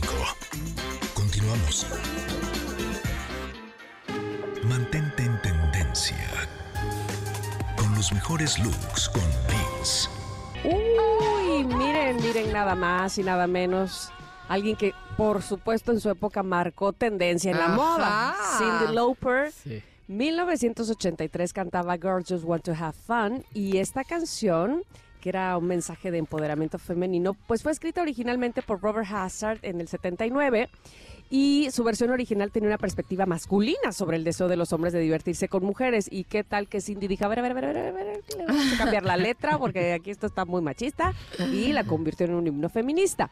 Pero bueno, decía yo hace un momento, vaya que además de todo fue disruptiva y, y- y ella marcó moda sin duda alguna. Cindy Lauper, yo me acuerdo que tenía una amiga que se quiso hacer ese corte y bueno, después lo sufrió, decía, parecía yo puercoespín con esas púas que yo según me hice como Cindy Lauper. Bienvenido Vince, nuestro stylist, para hablarnos, por supuesto, entre otras cosas, del Fashion Week que se va a llevar a, a cabo, ¿verdad Vince? Bienvenido. Así es, queridas Ingrid y Tamara, como siempre para mí un gusto estar aquí. Además ya saben que siempre me reciben con, con alguna canción que me guste. ¿no? Exacto. O sea, esa, esa canción además es un must en una boda, ¿no? Sí, ah, no sé por qué a mí Claro. me suena muy a boda siempre, toda la vida. Como que es el momento en que dan las pantuflas. Con ese con las de Timbiriche. Exacto, así que es el momento también disruptivo, ¿no? Es el momento, es el momento más feminista que tiene una boda, cuando empiezan a repartir pantuflas y hay una liberación femenina de tacones. Yo siempre me pregunto por qué no las entregan antes. Sí, no, desde la. Básicamente. Exacto. Por mí, por mí, desde que uno llega, que te recibieran con pantuflas sería algo fantástico. Pero a ver, cuéntanos del Fashion Week. Bueno, vamos a empezar. eh, como siempre ya sabe, traigo el dato este, un poquito histórico. Vamos a contar encanta. una bonita historia. Va. Eh, los principios del Fashion Week, digamos que a, finales del siglo XIX, todos los diseñadores en Francia, principalmente en Europa, tenían estas, eh, lo hemos visto en películas, esas pequeñas reuniones con sus clientes principales donde salía una modelo y cada vestido tenía un nombre para que el comprador anotara en una tarjeta el nombre. Entonces, digamos que esos son los inicios. Sin embargo, en 1940, ¿qué pasa? Llega la Segunda Guerra Mundial y la gente de Occidente ya no podíamos ir, pues, eh, digamos, a Europa. Entonces, en Nueva York, eh, una, una de moda de Nueva York dice, oye, es que esta vez mis periodistas y mi gente de Vogue y mi gente de todas las plataformas, así como diseñadores emergentes americanos, no pueden ir a Europa porque eh, la, semana de la moda, digamos, se hacía en París, nada más, y pues París estaba con ocupación nazi. Entonces, ¿qué hace? Que hace una propia semana, por eso se llamaba Semana de la Prensa de Moda. Entonces, hacían, solo invitaban a gente de prensa, porque el chiste era que llegara el mensaje como a las masas. Entonces no había invitados, no había nada, solo se hacía, eh, fue justo en 1943 cuando se hace la primera semana de la prensa de moda. Esto es en Nueva, eh, Nueva York. De ahí, digamos que varios años se intentó, era como una estira y afloja entre, pues tratar de, de encontrar eh, la fórmula ideal de cómo presentar las temporadas y cómo presentar lo que estaban haciendo los nuevos diseñadores, porque además recordemos que después de la guerra había muy poca materia prima. Entonces era como un momento de, hay que tratar de darle, eh, digamos que fue eh, los inicios de, del second hand y de la, de la reutilización. Fue de hecho eh, cuando las mujeres empezaron a utilizar trajes porque utilizaban lo que sus maridos habían dejado al irse a la guerra en los closets y los ajustaban. ¿Es por eso? Es por eso, ahí surgen las sombreras, por ejemplo. Oh. Porque las sombreras eran muy difíciles de quitar, porque no todas las mujeres tenían como mucho conocimiento sobre costura y ahí tienes que abrir el forro, sacar el, eh, la parte de, de la, de la hombrera. Digo, en los bien hechos de aquellos entonces, ¿no? Ahora podemos encontrar de muchos tipos. Pero como era muy complicado, ellas sacaban el saco gigante de su marido, se lo ponían y lo ceñían con un cinto o le hacían unas pinzas para hacerlo en cintura y empezaron a crear estas figuras como, pues digamos, más cuadradas en la Pues era para reciclar la ropa. para reciclar la ropa porque no había, ni siquiera, no, ni- más allá de que no hubiera dinero, que sí era un momento crítico económico, no había materia prima. Entonces en las tiendas era muy difícil encontrar suficientes vestidos o suficiente, entonces se empezó a reciclar. Entonces con la ropa masculina que se había dejado de todos los hombres que estaban en la guerra, se empezó a utilizar. Y entonces empezaron a utilizar las mujeres el pantalón tipo paperback, que es estos pantalones que te dejas un extremo, eh, haz de cuenta, lo, lo cierras con un cinto y por arriba sale como un extremo como a manera como de justo cuando agarras una Como un bolsa de papel, un Ujú. holán arriba, exacto, que era porque pues los pantalones eran de su marido, ¿no? Entonces ya al ceñirlo quedaba este holán. Eh, las sombreras, los puños anchos. Eh, entonces, como era, era un momento muy, muy crítico para la moda, era como una estira y afloja, y duró varios años hasta que en 1973 Llega, fíjense que en, en 1970 se cumplían 200 años de que se estrenó el teatro, el teatro Gabriel, que fue el que, es el, digamos que es el teatro de ópera que está dentro de Versalles. Este teatro se creó para la boda de María Antonieta con el Delfín de Francia. Eran los 200 años, pero el gobierno francés en los 70 tenía cosas más importantes que restaurar Versalles y Versalles estaba en un momento crítico de verdad. O sea, era, si ustedes se meten como a las crónicas de los tiempos, a partir de 1967 se le empezó a considerar como que estaba en ruinas Versalles. Entonces, el gobierno como que no le veía tanta importancia porque el turismo en ese momento no era algo importante. O sea, recordemos que nos veníamos recuperando de muchas guerras, de muchas crisis. Entonces, el gobierno decía como, yo necesito tener bien a mi gente y no me, no me va a importar como restaurar un palacio para que poca gente venga a verlo del exterior. Entonces, eh, el, el- digamos que el curador principal de Versalles en esos entonces habla otra vez con, con Susan Lambert, le- la misma publirelacionista que empezó lo de Nueva York en los 40, y le dice, eran amigos, ¿no? Y solo le comenta como, creo que, que va- o sea, eh, Versalles se va a ir a la ruina. Oh. Y eh, además él quería, tenía como ganas de hacer algo por el 200 aniversario de la, de la Cámara de Ópera, ¿no? Del, del Teatro de Ópera, perdón. Y entonces ella le dice, oye, ¿por qué no hacemos un encuentro de moda?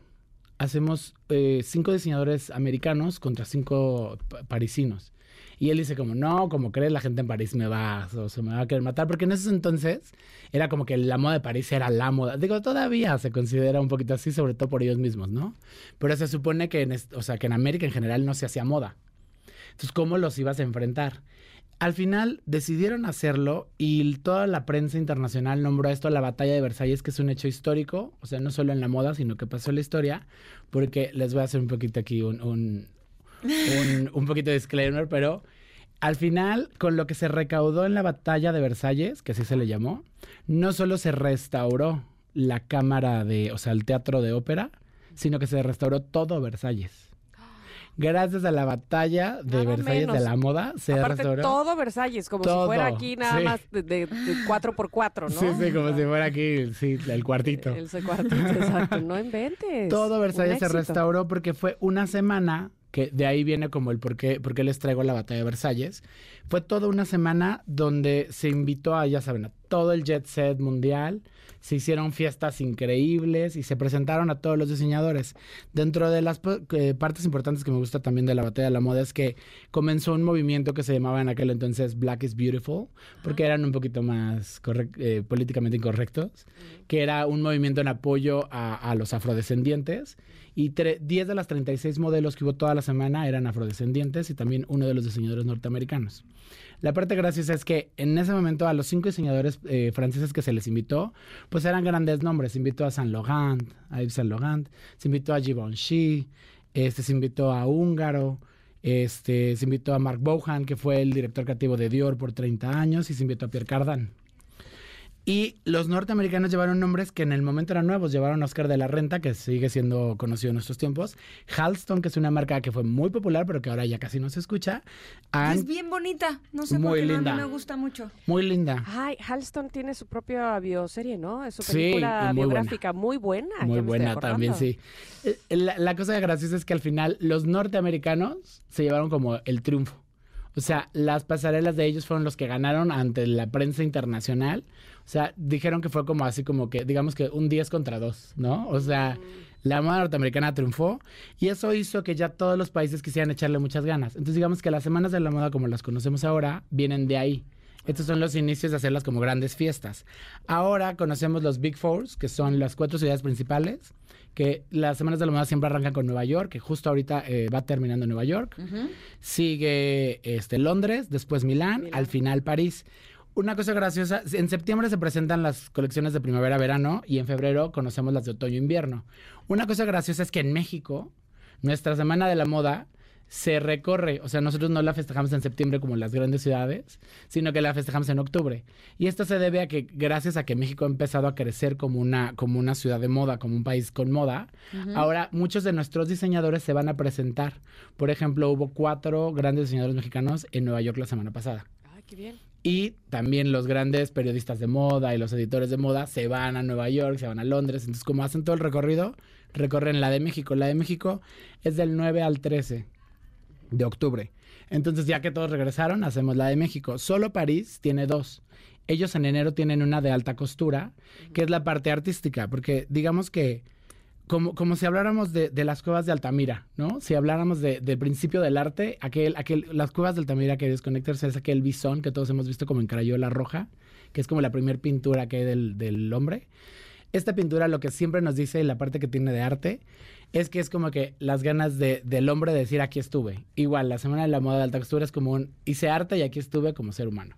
¡Ay, qué bonito! Me encanta cómo, cómo nos llevaste Nos de paseo sí. a este viaje, eh, no solamente en la historia, sino en el mundo de la moda para llegar al Fashion Week. ¿De cuándo, cuándo va a ser? Eh, aquí en México es del 9 al 13 y pueden ver todo, o sea, una gran gama de diseñadores mexicanos. La verdad es que es muy interesante conocer la propuesta de todos los diseñadores y consumir la moda local. Aparte, nuestro acervo cultural, mira, ya creció porque ya sabemos todos esos datos que no sabíamos antes. Muchas gracias, Vince. No, ¿Dónde hombre, te podemos localizar? En Instagram y en todas mis redes sociales como arroba guion bajo Navarro. Así lo haremos. Te mando un abrazo. Muchas gracias, yo a ti Tam. Vamos a ir a un corte y vamos a regresar, que tenemos más para ustedes. Obviamente, aquí en el 102.5 somos Ingrid y Tamara. Es momento de una pausa. Ingrid y Tamara, en MBS 102.5.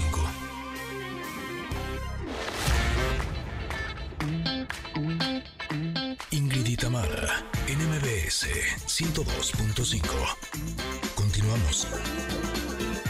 Estamos escuchando Tan Viva de JNS porque ya tenemos en la línea a Regina de JNS y a Darío de Desacados que nos van a platicar del 90s Pop Tour Arena número 20. Nada más y nada menos. Ha sido más ¡Oh! exitosos, o sea, ¿se ¡Qué sienten mucho o qué? bárbaros! ¿Cómo están? Muy bien, Ingrid, Hola. ¿cómo están? Ahí está Darío. Ahí está yo, Darío estoy también. acá también. Sí, qué Hola, bueno. Cristina, hola a todos. Hola, hola. Pues muy contentos, muy contentos y muy emocionados por este próximo 29 de septiembre que estaremos en la Arena Ciudad de México número 20, como bien lo dijiste Ingrid. Y pues festejando, vamos a tener una cantidad de artistas invitados nunca antes vistos en el 90s Pop Tour. Es un setlist maravilloso, largo para bailar, para recordar y pues para pasarla padrísimo este 29. Eh, ¿Quiénes van a estar en esta ocasión? Pues mira, eh, Darío, eh, tú te la sabes, échatelo. No, bueno, todas no me las sé porque son muchísimos, pero algunos me los sé. Por ejemplo, estoy seguro que va a estar JNS. Ah, este, Y clavado, ya está. Yo también lo sé. Ahí están. También está Sentidos Opuestos, está Cabá, va a estar Fey, que recién la anunciaron. Ay, qué cool. Amistades Peligrosas, El Círculo, MDO, Rebeca, y ¿quién me estoy olvidando? Sentidos lo nombré, no estoy seguro, Noelia, y ahí se... Exacto. Beni, Eh, Caló. Te faltó Benny, eh, va a estar Caló también, va a estar Amistades Peligrosas, va a estar Marilia de Ella Baila Sola, Wow. va a estar Noelia, va a estar Ana, a- Alicia Villarreal, Caballo Oh. Dorado, o sea, todo el mundo, va a ser muy espectacular. Oye, esa es una sí, fiestota sí, sí. realmente. Quiero decirles que, porque evidentemente cuando tú vas a una fiesta, bueno, pues pones ese playlist de todos esos grupos y artistas que acabas de mencionar o que acaban de mencionar y ahora tenerlos ahí en vivo, pues eso es una maravilla. Por eso es que todos salimos tan contentos del 90s Pop Tour y por eso es que llegan al número 20. ¿Cómo se siente eso en retrospectiva de cuando estaban haciendo quizá las juntas, de cómo ven, si lo hacemos, si nos juntamos, quiénes seríamos? Ahora al 20. Qué maravilloso, ¿no? Es impresionante, Tamara. La verdad es que estamos sumamente agradecidos con, con el público noventero que pues nos ha no nos ha dejado bajarnos y nosotros puta, no queremos salir, no queremos bajarnos del escenario. Las arenas han sido maravillosas. La Arena Ciudad de México creo que es el venue que más hemos pisado al- alrededor de estos eh, últimos años. Y pues nada, estamos emocionados, festejando la vida, festejando la música, nuestros recuerdos noventeros, la nostalgia. Y creo que esta arena va a ser única, especial, y no se la pueden perder, de verdad. Ustedes dos están más que invitadas. Sí. Muchas gracias. ¿Les podrían compartir a nuestros connectors que a lo mejor no han tenido la oportunidad de ver este espectáculo? Ahora sí que, que ¿de qué se trata? ya sabemos Claro. quiénes van a estar, pero ¿qué es lo que va a suceder en el escenario? Es, eh, yo considero, para mí es como un viaje en el tiempo, es volver a los 90 full, porque es como el playlist que tenés armado de los 90, pero en vivo, como dijeron recién. La verdad es un show eh, extremadamente completo, tiene todo, tiene coreografía, tiene la luz, tiene los músicos en vivo, tiene la duración, porque es un show que dura fácil cuatro horas y la gente, increíblemente, después de escuchar todas las canciones, pide más, porque siempre que nos bajamos del escenario, y especialmente en la arena, dicen, otra, otra, y no hay más, porque hacemos todo, todo lo que hay. Porque tenemos una cena en Navidad, oigan, déjenos en paz. es impresionante, Darío tiene toda la razón, o sea, nos aventamos un setlist de 60 canciones y termina el show y la gente pide otra, entonces Qué lo que dice Darío, creo que es, es nuestro antro, es nuestro nuestra discoteca noventera, ¿no? O sea, ya nosotros ya nos salimos al antro, pero vas al 90 por Tour y es un fiestón, te encuentras a todo el mundo, la pasas brutal, son, aparte, pagas un boleto y ves a 20 artistas, entonces me parece maravilloso. Oye, dígame una cosa, ¿también están de gira o no? Sí, sí, claro. ahorita ahorita andamos girando por todos lados, venimos regresando de Las Vegas, que estuvimos cantando allá en uno de los fines de semana más espectaculares de Las Vegas, eh, el 15 de septiembre que, que la pasamos allá y cantamos el 17 que nos fue brutal. Y pues imagínate, nuevamente agradeciéndole a todos los mexicanos que estuvieron en Las Vegas apoyándonos.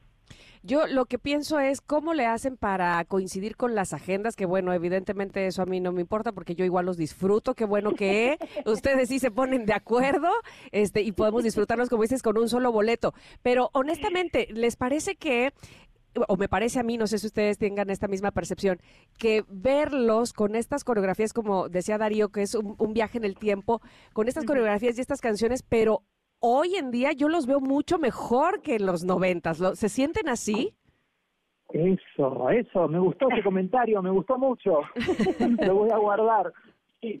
yo a veces veo cosas de los noventas eh, y digo, Dios mío, ¿qué es esto? Pero ahora me siento mucho mejor Sí. no solo eso, no, no es tanto como uno se ve, sino como uno lo disfruta ahora. Lo, valoro y lo disfruto de una manera eh, mucho más intensa que en los 90. Realmente eso es lo que me sucede.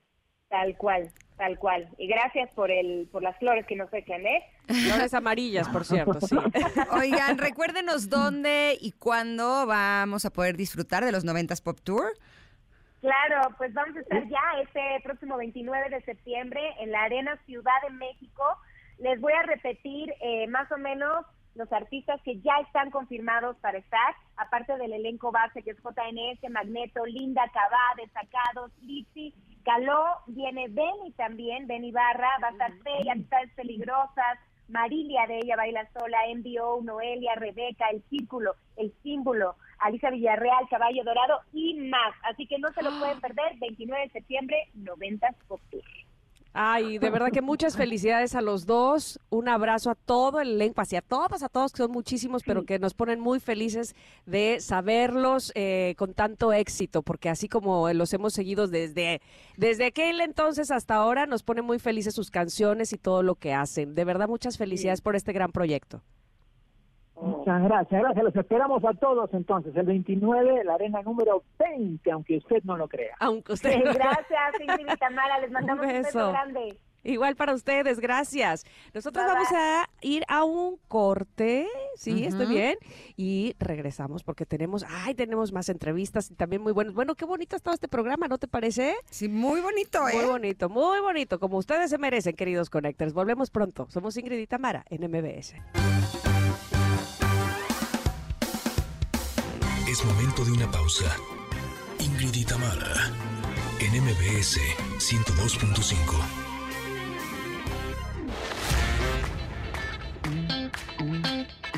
Ingrid y en MBS 102.5. Continuamos.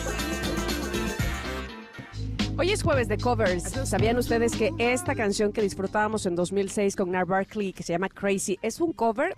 Lo es. La canción original es de Gianfranco y Jan Reverbi, pero nosotros, bueno, la gozamos en esta versión reciente, entre comillas, de 2006. Madre Santísima de Dios. Bueno, oigan, Vamos a hablar con nuestra siguiente invitada que ya está conectada con nosotros y me da muchísimo gusto saludarla. Estefanía Cárdenas, bienvenida. Hoy tenemos el tema la competencia en las marcas y en las parejas. ¿Hay similitudes, Estefanía? Bienvenida. ¿Cómo estás, Tamara? Muchas gracias por invitarme una vez más. Ahora estoy desde Zoom eh, desde mi casa, su casa. Gracias. Para hablar sí, de la competencia de las benditas infidelidades. digo benditas porque se les puede sacar mucho provecho y mucho crecimiento, tanto en el marketing como en el amor. Eso que dices, bueno, pues este, no, no sé si ahorita decir, uy, qué bueno, este, uf, qué bueno que, que tuvimos, este, o, o, o qué bueno que lo podemos ver también de un lado más positivo.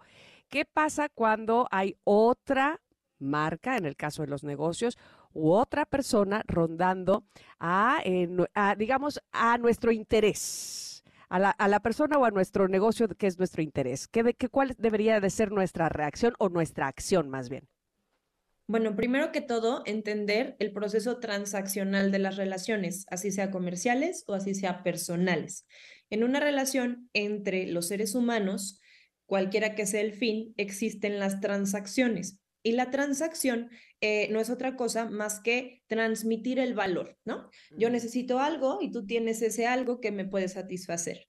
O yo tengo alguna necesidad y tú puedes cumplir esa necesidad de acuerdo a lo que puedas crear. Entonces, si, si entendemos que transmitir valor es el proceso fundamental de la relación, de pronto nos encontramos con que puede ser que el valor que estamos queriendo transmitir no sea bien recibido por nuestro cliente o que exista otra marca que le dé un poco más de valor que él en este momento está buscando, ¿no? Y bueno, de pronto vienen las infidelidades, sí, en las marcas y, y en las relaciones. Y de repente, cuando esto sucede, quisiéramos detener el tiempo, regresar en una máquina del tiempo a impedir que nos pase, que nos duela, que sintamos los sinsabores de, de esta nueva transacción que ya no es con nosotros. Pero si nos detenemos a pensar fríamente, la infidelidad o la competencia nos hace también crecer. Imagínate que estás, que tu producto está en el stand de un supermercado y está bonito, tiene buen precio, se vende bien, es uno de los productos favoritos y de pronto llega un nuevo producto, te lo ponen al lado, está más bonito que el tuyo, tiene un mejor precio y empieza a vender más que tú. ¿Qué harías si te encuentras en esta situación con la competencia por un lado que parece ser que es mejor que tú? Pues lloro. no, evidentemente intentaría ver la forma de mejorar mi empaque para que se vea más bonito y de mejorar el precio. Lo que pasa es que no necesariamente eso es posible, ¿no? Esto me hizo recordar cuando tenía mi empresa de cremas, en donde hice una fórmula que era una fórmula que me parecía que era maravillosa el problema fue que los ingredientes que le puse, pues eran ingredientes que eran costosos y entonces el precio de la crema al final pues, se me elevaba mucho el precio, ¿no? Si yo me hubiera pasado eso, intentaría sacrificar algo, pero el problema es que yo no hubiera querido sacrificar la calidad. ¿Qué es lo que sucede en esos casos? Bueno, qué buen ejemplo pones, porque sí, primero que nada, lloramos. Y ese es uno de los, de los situaciones comunes de la humanidad en el marketing y en el amor. Pero después de llorar y secarnos las lágrimas, deberíamos de voltear a ver al champú o a la crema de al lado para ver de qué va, qué es, qué tiene.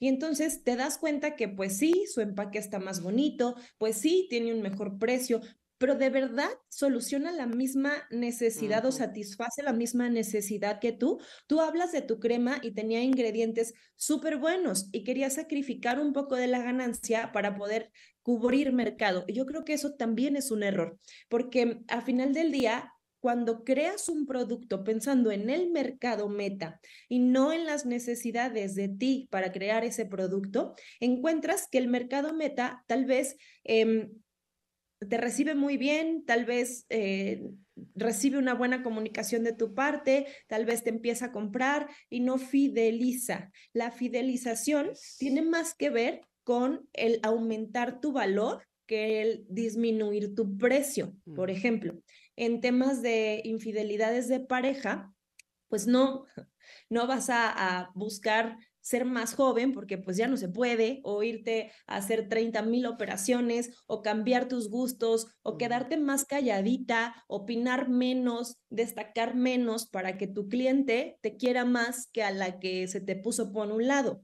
Creo que en este caso deberías de entender cuál es tu valor con respecto a la competencia y con respecto al cliente. A lo mejor ese no es tu target. A lo mejor los, los productos que estabas vendiendo no estaban dirigidos a un público que sí valorara tus productos, que sí valorara la calidad que ponías en tus cremas. Entonces, cuando eh, te enfrentas con la competencia y te das cuenta que te la ponen a un lado, yo creo que lo más sano es moverte de lugar.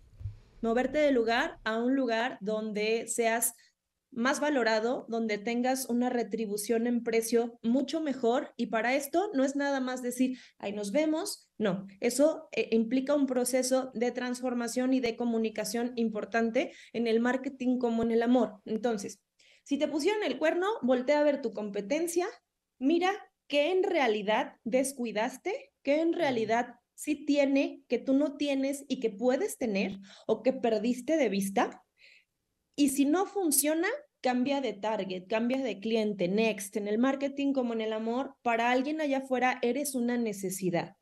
Si te pusieron el cuerno tus clientes y tu marca no está destacando como antes y ves que están comprando otra marca que se te puso a un lado, lo mismo, voltea a ver esa otra marca, ve que sí estás dando, que tú también podrías dar o que descuidaste y que ya no estás eh, atendiendo por la ceguera de taller. Si puedes mejorar, encuentra un proceso de comunicación mejor para transmitir este valor con tu cliente. Y si de plano tu cliente no te quiere, entonces busca otro segmento. Muévete del lugar porque para alguien allá afuera eres una necesidad. Ay, es que mira, todo lo que estás diciendo me cae como así perfecto, pues en el ejemplo de unos tenis que yo les he comentado aquí, eh, que son unos tenis clásicos. Es que si, si, si siempre vamos a estar volteando a ver la competencia, pues nunca existirían los clásicos porque siempre estarías pensando, tengo que modificar y tengo que modificarme, este, porque el de junto ya hizo algo más que yo. Hay unos tenis clásicos que todo mundo usamos en algún momento, pero además las generaciones actuales las usan. Son estos tenis de lona, de una estrellita, y fueron creados para primer, principalmente o primeramente para los basquetbolistas. El día de hoy, ningún basquetbolista utilizaría esos tenis que son planos y que no les resisten para los brincos. Entonces, ¿qué hizo esa marca?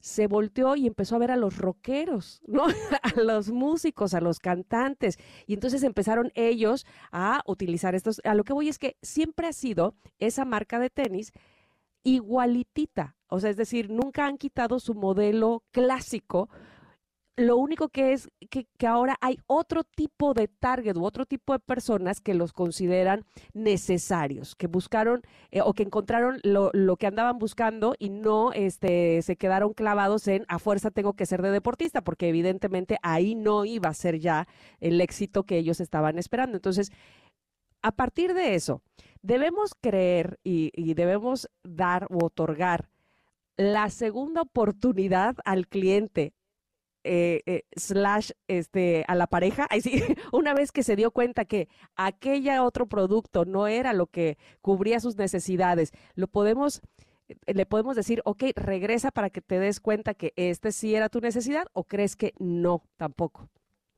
Bueno, yo creo que antes que todo eso, tenemos que darnos otra oportunidad a nosotros mismos, de entender y de saber cuál es ese valor que estamos transmitiendo. Ah, pones un ejemplo muy bueno porque los tenis de la estrellita conocían perfectamente cuál era su valor vieron que tenían un mercado diferente al que, al que podría volverlos exitosos o al que sí los consumiría y no cambiaron su valor, simplemente cambiaron de dirección. En el caso de una infidelidad, bueno, em, mm, le doy otra oportunidad al sujeto en cuestión y que ahora sí se dé cuenta que yo soy lo máximo en el mundo y que yo soy lo que a él le conviene. Bueno, tú sabes si, si eres lo máximo en el mundo, tú sabes si eres lo que le conviene. O si él me conviene. Pues también, eso es, esa es otra historia, buscar en la investigación de mercados. Pero voltea a verte a ti y descubre tu valor. Cuando entiendas el valor de tu producto y sepas lo importante de esta transacción de valor, también tendrás una nueva mirada hacia el consumidor. Ya no se trata de darle una oportunidad o no, se trata de si trae para pagarla o no. Ah, uh, ok, ok, me parece muy interesante esa, esa visión. ¿Te pasó algo así con las cremas, Eh, pues más o menos. Lo que pasa es que yo no calculé que el retailer, o sea, el, que la vendiera, la iba a multiplicar por cinco. ¿Sabes? O sea, como que yo dije del precio que yo le doy al retailer, él, pues yo me imagino, máximo le ganaría el 100 no el 500%. Y entonces, mm. pues ahí ya me perdí. ahí ya se complicó. Pero dime una cosa, o sea, si vuelvo al ejemplo de la pareja, cuando tu pareja se va con alguien más o cuando te es infiel, eh, no necesariamente siempre te vas al que yo no valgo tanto como esa persona con la que se fue. Muchas veces lo que pensamos es que esa es la persona, o sea, la otra persona es la que no tenía el, eh, el o sea, no me dio el valor a mí, ¿no? O sea, no supo valorarme a mí, no quiere decir que a mí me, hace, me haga falta mejorarme más. En el caso de eh, los negocios, eh, cuando hay competencia, ¿qué pasa si más bien eh, es el cliente el que por alguna razón no está pudiendo valorar tu producto? ¿Eso existe o me volé la verdad? No, es que existe totalmente y ahí no hay duda. Cuando hay duda, no hay duda. No trae para pagar. Esa es una cuestión de precio. No es tu cliente. En, en el caso del amor, pues es que él no me valoró, pues es que él no em, dio la importancia que debería de dar a nuestra relación, no tuvo el compromiso suficiente. No es tu cliente. ¿Qué estás haciendo? No es tu cliente. Ahí sí tienes que voltear a ver a los rockeros, porque los basquetbolistas, no, pues no están entendiendo esta transacción, no está funcionando, no es redituable. Eh, en el tema de, del marketing es fácil de ver porque pues es como muy sencillo pensar que si no le vendí esto a este cliente, pues entonces voy con un cliente diferente y trato de vendérselo. En el caso del amor, nos aferramos mucho a que esta persona vea y entienda el valor que tenemos porque pensamos que eso nos hace válidos. Y no es así, el precio lo fijamos nosotros siempre. Ahora, ¿qué pasa en el, en el aspecto amoroso cuando volteamos y decimos, mm, pues honestamente no estaba dando la mejor calidad de mí o de mi producto? A ver, no es que tuviera razón en irse con la competencia, pero sí encuentro una justificación real de por qué, de por qué se fue. Probablemente yo no estaba haciendo nada, pues, o estaba haciendo muy malas cosas y entonces se fue. ¿Qué se debe de hacer ahí? Evidentemente, no sé si con la finalidad de que esa persona regrese, puede ser que no tenga yo esa finalidad, pero sí por lo menos de darme cuenta o de aceptar que mi producto, o yo misma, pues, no estaba con los estándares de calidad al 100, digamos. Sí, sí. Y bueno, ya ves, la infidelidad es buena, la infidelidad es buena porque te mostró en este caso hipotético que tenías un área de oportunidad, que había un cuello de botella en tu proceso. Si eres lo suficientemente responsable y valiente como para darte cuenta y corregirlo, probablemente tengas una historia de éxito con ese mismo cliente o con otro más. Si no lo haces, con ninguno. Órale. No, pues eso sí, en eso sí tienes razón. ¿Para qué te digo que no? Sí, sí. Ahora, ¿cómo puedes aprender a saber? Porque eh, bien dice el dicho que es más fácil ver el eh, los toros desde la barreda. No, no, no, y el, del, el de la astilla en el ojo, este. De ajeno, ah, la astilla en el ojo ajeno. Ajá. Ah, ajá, que la de uno propio o algo así. Bueno, ya saben qué he dicho, ¿no? La idea es esa. El punto es que cómo puedes saber reconocer justo cuál es la problemática cuando te llegó una competencia que te estás dando cuenta que te está ganando. Bueno, eh, la opción ahí es muy, muy, muy dolorosa, pero es la más clara. Voltea a ver la competencia. No tiene que ver tanto con el cliente, sino observación de la competencia. Si tú tienes la capacidad de analizar a la competencia fríamente y de hacer un benchmarking con la competencia y ver qué tengo yo y qué tiene ella sin involucrar el coraje y el resentimiento y muchas veces la envidia, pues entonces vas a poder encontrar si sí fuiste tú o no fuiste tú. Ahora bien, en el servicio al cliente, este, puede acercarse el cliente precisamente fiel a tu marca y decirte, ¿sabes qué? Siento que aquí nos está fallando esta parte, ¿no? Este, y, y tú como empresa decir, a ver, algo no estoy algo no está cubriendo las necesidades del cliente que siempre ha estado conmigo y me está avisando que me está, me está faltando algo, pero la fidelidad está. Y entonces está, más que preocupado, está ocupado en hacérmelo ver. Igual del lado de la pareja. Básicamente, si tenemos este punto o esta, eh, no sé, esta característica de la fidelidad en medio de nosotros, seguramente vendrá a mí a decirme, oye, estoy notando esto que no, no se hacía antes o no notaba yo antes, que creo que estamos haciendo mal. Estás, en el caso de que me lo dijera específicamente a mí. Entonces, eh, evidentemente eso se vale, ¿no? Eh, o más bien, a eso se le tira. esa, es, como que nuestra tirada, ¿no? A que haya una fidelidad y entonces eh, digamos que me haga prender luces rojas o banderas rojas para decir algo está sucediendo que no nos estamos, no sé, complaciendo mutuamente o, no estamos encontrando lo que había antes, ¿no? Este negocio ya no es negocio. Y generalmente en el marketing como en el amor siempre hay señales. A lo mejor no te lo dicen textualmente, no llegan y te tocan la puerta y te dicen, oye, ¿sabes qué? Como, como que me está gustando otra o otro, pero sí te dan muchas señales. En los negocios es fácil verlo porque no hay negocio que quiebre de la noche a la mañana por culpa de la competencia. Generalmente empieza a haber un em, declive en sus... Ajá, y es cuando tiene que voltear y ponerse a analizar su proceso y ver qué está pasando. Si decide taparse los ojos y, decir, ya, la, la, la, la, aquí no pasa nada, se van a ir con la competencia. Mm. Exacto, ¿hasta qué punto es nuestra responsabilidad? Nuestra responsabilidad es cuando percibimos las primeras señales, hacernos conscientes y responsables y, coma, responsables de eso.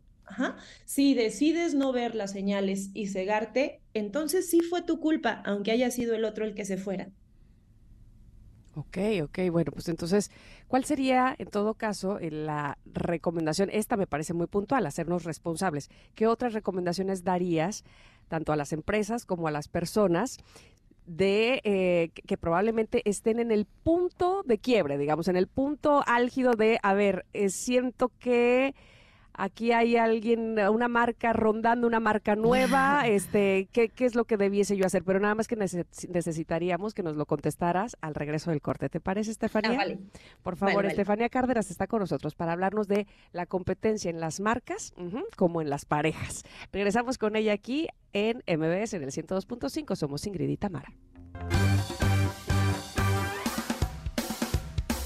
Es momento de una pausa. Ingrid y Tamara en MBS 102.5.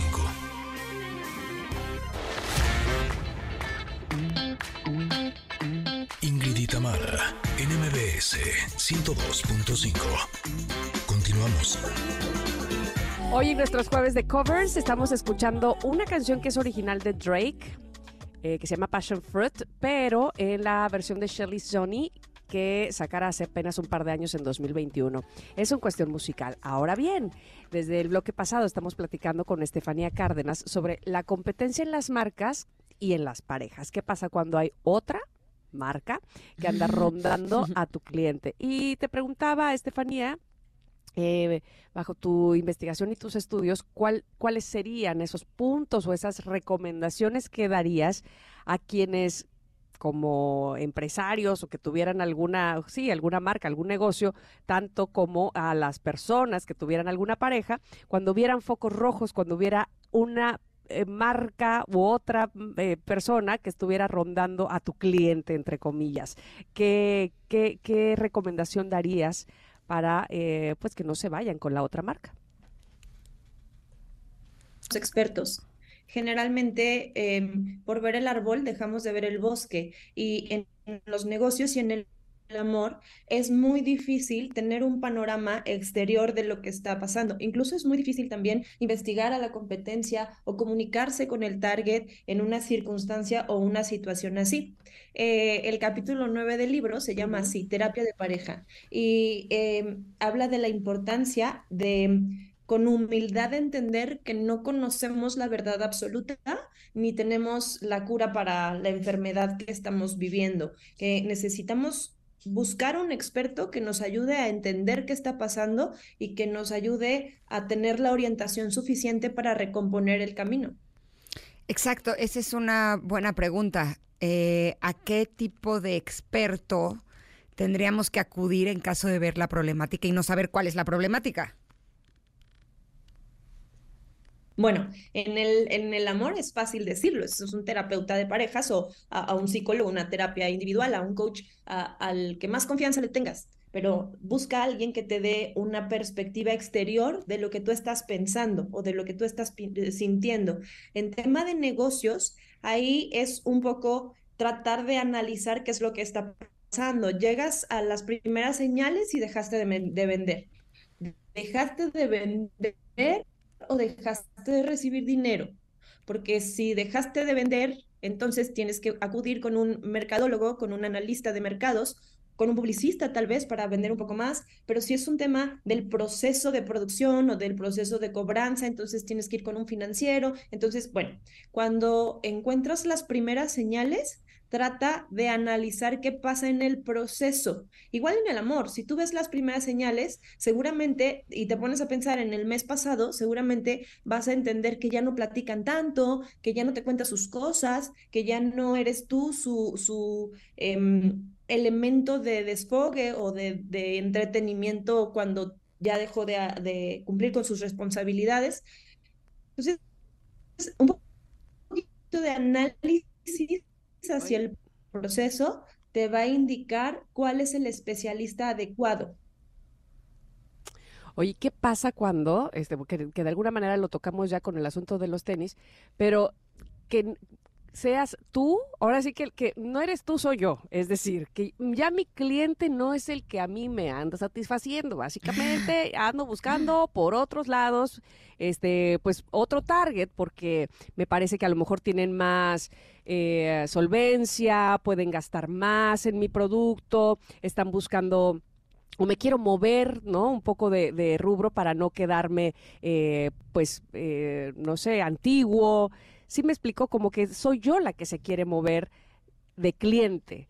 Eh, ahí con la misma honestidad debo decirle a mi cliente, ¿sabes qué? Este, no voy a poder satisfacerte como antes porque me estoy moviendo ya, mis intereses son otros.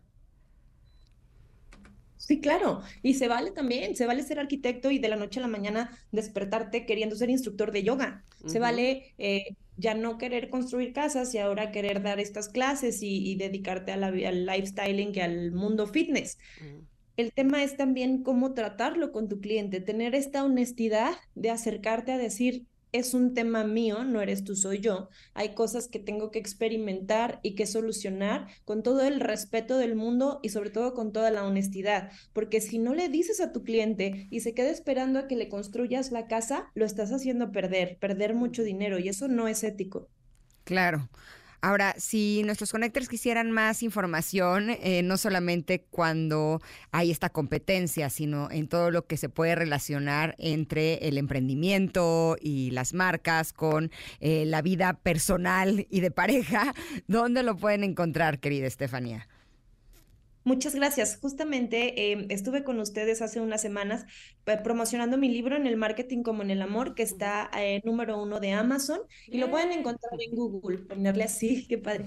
Lo pueden encontrar en Google poniéndole así, en el marketing como en el amor, o los espero en mi Instagram, que es Estefanía-Cárdenas H. Y ahí estaremos. De verdad que ha sido un placer nuevamente poder estar contigo, poder platicar de este tema tan interesante. Que hayas estado con nosotras siempre nos gusta mucho. Gracias, Estefanía. Gracias a ustedes, les mando y un felicidades por el éxito de las ventas de este libro, qué maravilla. Qué gran logro, muy bien. Perfecto, pues nosotras este vamos a ir a un corte otra vez. Ay, qué rápido otra vez un corte. y es que me gusta mucho estar con ustedes, pero mira, regresando, seguimos por supuesto con más que tenemos aquí en el 102.5 somos Ingrid y Tamara. Es momento de una pausa. Ingrid y Tamara en MBS 102.5.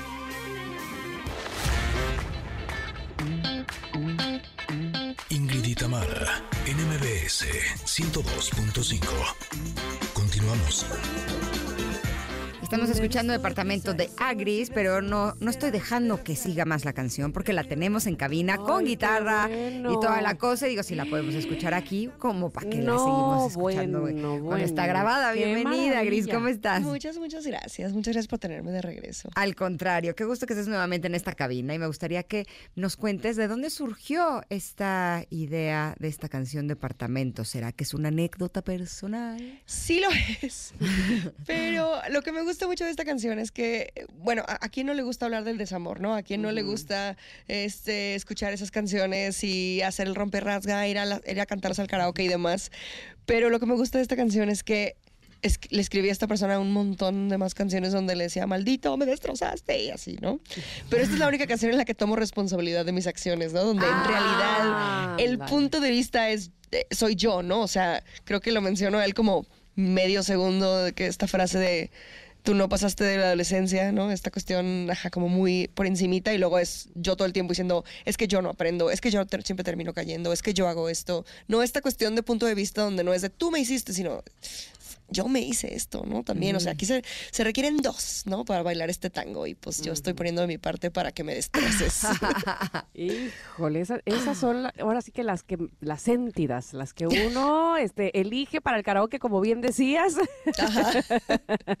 Pero además, eh, hay mucha diferencia entre componer una canción que, va, que hable de amor, es decir, evidentemente los sentimientos son opuestos, pero me refiero a la creatividad. ¿Se viene más rápido un desamor a tu cabeza y a tu pluma? Creo que para mí personalmente sí. O sea, he conocido personas que les cuesta trabajo lo opuesto, ¿no? O que no les gusta hablar mucho del tema del amor. Creo que en mis eterno, en mi eterno verme como la víctima durante todos los 20, creo que se me dio muy fácil precisamente eso, ¿no? El, el cantar mucho de es que me duele, es que me dejaste. Entonces sí es, sí es un tema que, que, que, hablo mucho. Eh, pero me gusta que se tome la responsabilidad, porque siento que cuando no se toma la responsabilidad es cuando sigues repitiendo la misma historia, ¿no? sigues tropezando con la misma porque tú crees que es la mala suerte, que lo que te está trayendo, lo que te está pasando, y no estás reconociendo que a lo mejor tú sí tienes una parte de responsabilidad ahí y que por esa razón la historia o la lección se sigue repitiendo. Sí, creo que literal tuve, cuando tuve la sesión de composición de esta y otras canciones, estaba con Mauro Muñoz, Pambo y Ale Seger, y estábamos hablando de la canción, yo traía otros versos, yo traía otra historia, otra idea, ¿no? De, de esta persona, y de repente se volvió como terapia grupal de que, oye, pero pero todo esto pasó, pero entonces ¿por qué volviste? Y yo, pues por, pues, tonta, ¿no? Ah, Entonces como que de ahí salió el, bueno, ¿y por qué no hablamos de eso, no? O sea, ¿qué, ¿qué, pasaba, no? Pues cada vez que me salía de su departamento decía, no lo vuelvo a hacer, juro que esta es la última vez, tengo que tener amor propio, y volvía, ¿no? Entonces era como, pues ese es el tema realmente, ¿no? Porque... No lo vuelvo a hacer, y había una llamada y sí, hola, ¿dónde, ¿a qué hora? llegaba un ontas y yo, aquí lista. Eh, porque uno cree que la siguiente experiencia va a ser diferente. Ajá.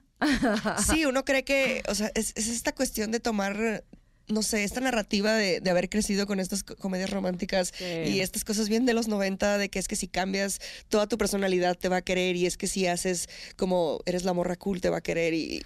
ahora sí me va a valorar y entonces él va a cambiar o ella va a cambiar. Sí. Y eso pues así no pasa. Siento que es una canción que es como mucho el duelo a, esas como cuestiones que, quería, que creía de que no, pues o sea, tomar migajas y llamarle amor, ¿no?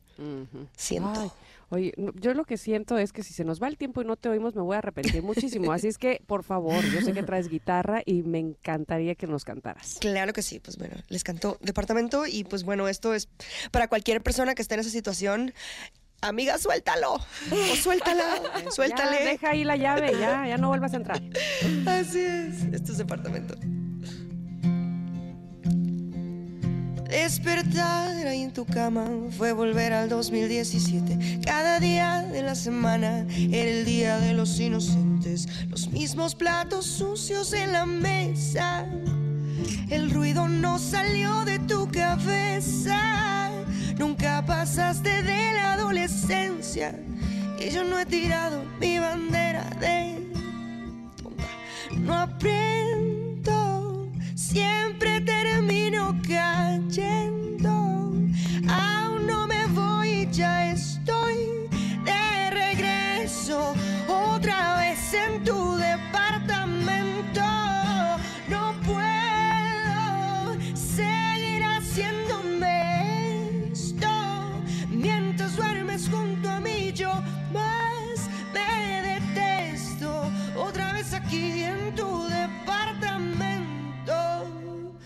Visto deprisa y salgo en silencio, no quisiera despertarte. Hoy prefiero ahorrarme todas tus preguntas, no voy a justificarme. Otra vez camino a ciegas, el pasillo y las escaleras. No voy a bajar la cara, que el vecino diga lo que quiera. Y antes que me den las seis, me vuelvo a prometer que esta sí es la buena, que esta fue la última vez. No aprendo,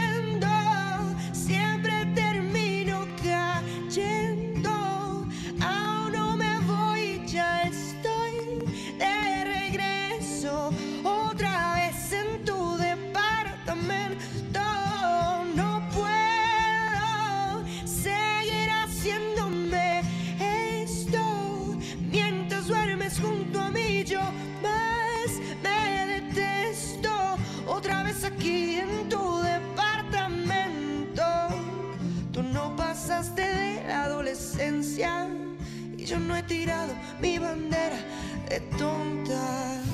No aprendo, siempre termino cayendo.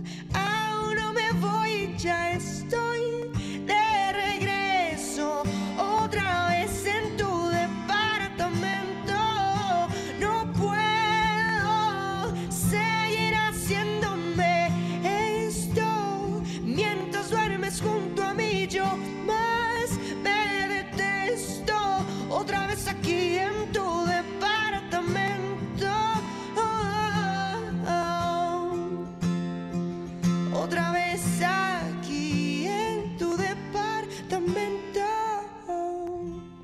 No si podía decir malas palabras. por eso le dije. Pero te digo No, una por cosa. supuesto que podía. O sea, ¿Ah, sí podía? Sí, pero dime una dicho cosa. más sabroso. La canción grabada sí tiene la palabra. Sí, sí tiene la palabra. Es que te voy a decir que yo te iba a decir que nunca había escuchado ese recurso.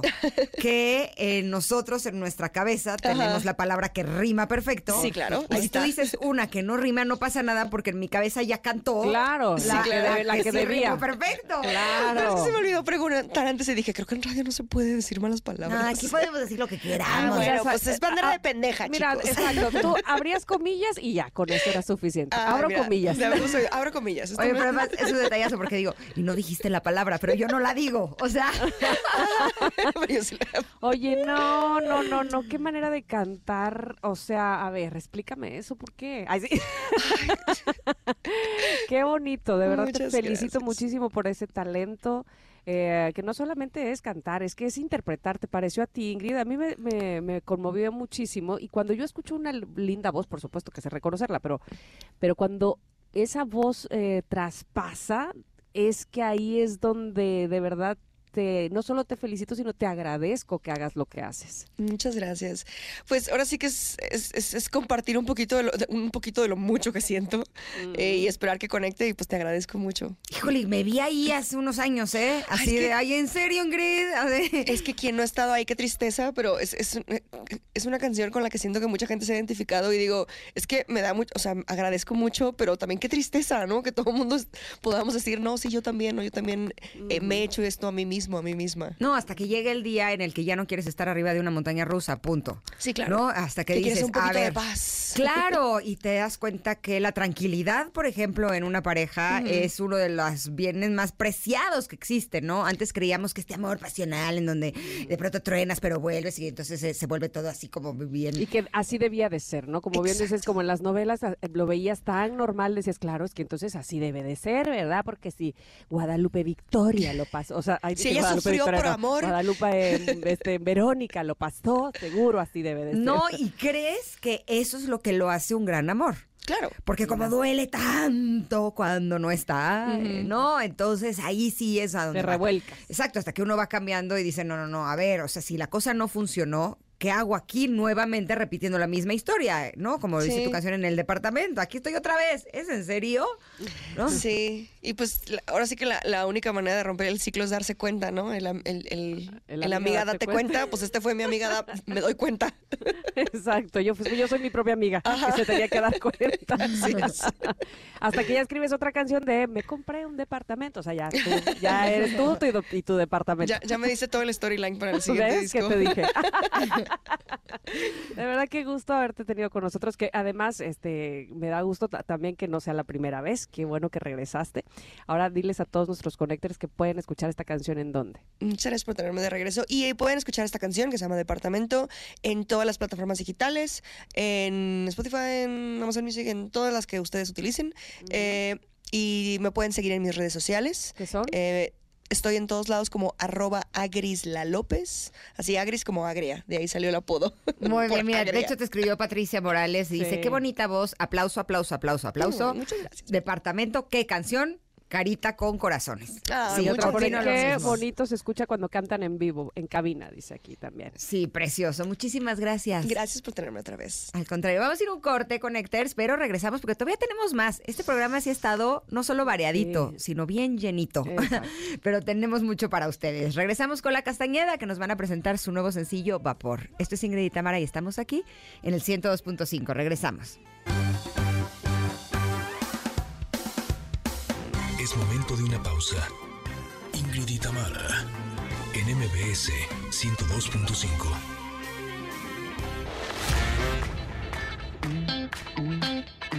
Ingrid y Tamara, en MBS 102.5. Continuamos. Bien sabido es que llegar al éxito, por supuesto, es plausible, es eh, todo un reto, pero mantenerte más de tres décadas con ese sello, con ese público y además el público que va aumentándose pues, a medida que van pasando los años, por supuesto que eso se aplaude todavía más. Está, y me da mucho gusto presentar a dos de los integrantes de La Castañeda, Osvaldo y Omar. ¿Cómo están? Bienvenidos. Hola, hola, es un placer, un gusto estarte saludando. Saludos a toda la banda que está conectada y escuchando. Hola, ¿qué tal? Saludos ahí en cabina, gracias por la presentación. No, hombre, gracias a ustedes por eh, estar aquí con nosotras en Ingrid y Tamara, eh, porque La Castañeda, después de más de tres décadas de estar cantándonos y de- dándonos lo mejor de esta banda, pues presenta o presentará un próximo sencillo llamado Vapor. Y mi primer pregunta sería, ¿se siente ese mismo entusiasmo después de tanto tiempo, saber que vas a presentarle algo nuevo a tu público?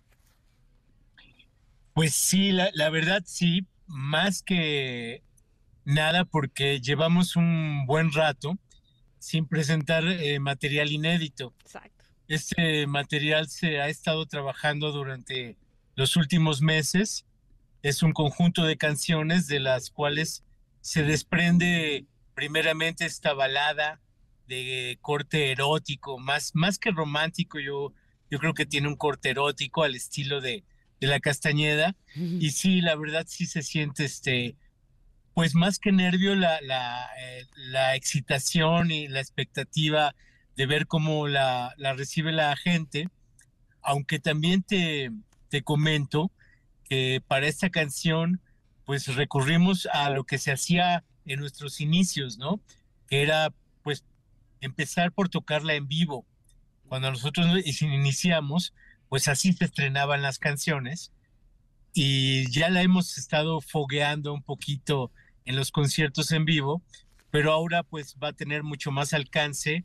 eh, ahora el próximo 3 de octubre que esté su presentación formal en todas las plataformas y la verdad el tema está muy muy padre, está pues muy ad hoc y muy conforme a lo que la Castañeda ha estado haciendo durante todos estos años, pero también con un toque de actualidad, ¿no? ¿Es la primera vez que hacen eso o siempre hacen eso con sus canciones? Me refiero a probarlas en vivo con el público y después ver si se convierte en un sencillo. Bueno, No, la eh, verdad, En, en nuestros inicios as- así era porque, pues, era difícil grabar, por ejemplo, meterte a grabar en un estudio. No, no es como ahora que hay una facilidad para producir, grabar y subir en plataformas. Eh, nosotros los discos, pues los, los pensábamos como toda una entidad, no como canciones sueltas. Discutíamos el tema y sacamos y sacábamos discos conceptuales, ¿no? Luego con la disquera, bueno, ahí sí también tenías como una fecha de entrega, ¿no? Tenías que tener un disco listo para, para tal tiempo. Ahora eh, ha cambiado todo de, de, cómo se da a conocer la música y pues hay, hay, pues hay muchas maneras de hacerlo. Y la Castañeda ha adoptado muchas maneras desde sus inicios, ¿no? A veces en un ensayo salía una canción, la estrenábamos en la próxima tocada, eh, de repente nos encerrábamos en el estudio a hacer todo un álbum que tenía ya una estrategia de salida. Y bueno, en esta ocasión hemos estado trabajando en varias canciones y hemos escogido este tema porque, bueno, es como muy amable. La Castañeda tiene una temática bastante intensa, ¿no? Eh, la rola es muy rica de tocar, de escuchar. Es, como dice Omar, es una canción sensual, es una balada.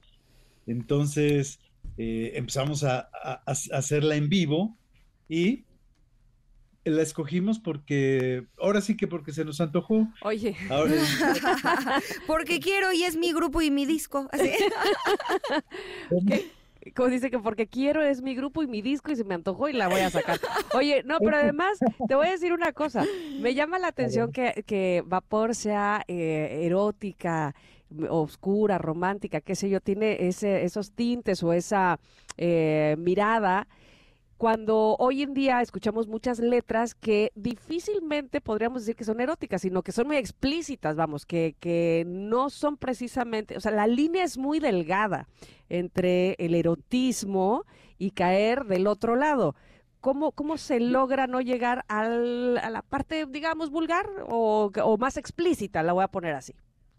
Sí, mira, qué bueno que comentas eso, porque somos una banda que va en contra de esa, de esa vulgaridad, porque así está bien dicho. Y pues, ¿cómo, cómo se logra? Pues poéticamente.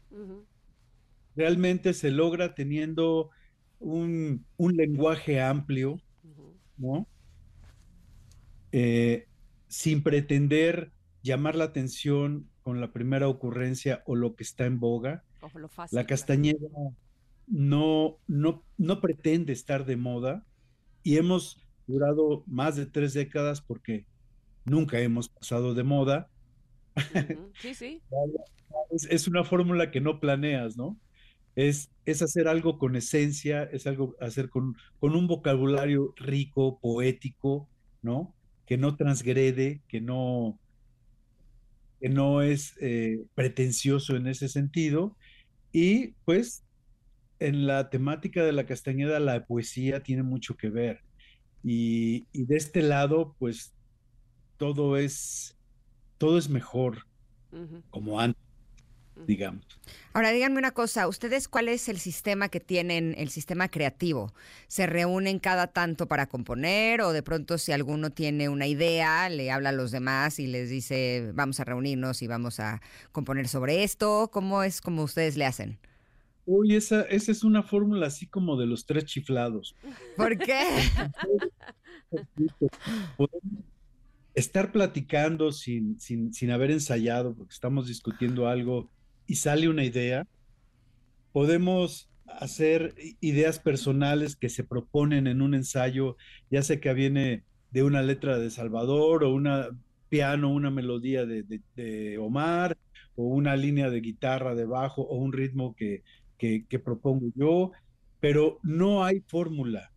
Entonces eso te permite que, la creatividad te sorprenda. El, chiste de esto es que, que siempre te, te tomen las musas pues trabajando, ¿no? Que tengas chance de que la idea no se vaya, de retenerla y de compartirla, porque es el secreto también de trabajar en, en una banda, ¿no? Ya lo creo que sí, y, bueno, como decía yo hace un rato, al principio de la entrevista, eh, sostener esa banda, pues eso es realmente lo que, lo que, lo que se aplaude, porque seguramente ustedes se organizan, eh, hay democracia, si no la hubiera, pues difícilmente pudieran estar juntos todavía después de tantos años. Y eso es, afortunadamente para los fans, los podemos tener todavía. Así es que bueno, yo les quiero agradecer muchísimo a la Castañeda que estén con nosotros y que nos vayan a mostrar el próximo 3 de octubre, ¿verdad? Nos vayan a, a dar de estreno, ahora sí, oficialmente, Vapor. ¿Estoy en lo correcto? Es correcto, va a estar en todas las plataformas a partir del 3 de octubre. Y bueno, también quisiera añadir que el primero de octubre tenemos también una presentación importante, donde también tenemos una sorpresa para la banda, porque estamos estrenando una versión de un álbum anterior nuestro, que es el Trance, en una edición limitada en vinil, que la verdad oh. quedó padrísima. Es un objeto así de colección y bueno, estamos bien contentos también con ese, con ese proyecto, ¿no? Entonces, vienen muchas cosas, todo esto eh, enmarcando el próximo 35 aniversario de la banda el año próximo. Así que vienen varias, varias noticias muy padres. Súper, muchas felicidades. Les mandamos un abrazo enorme y gracias por estar aquí.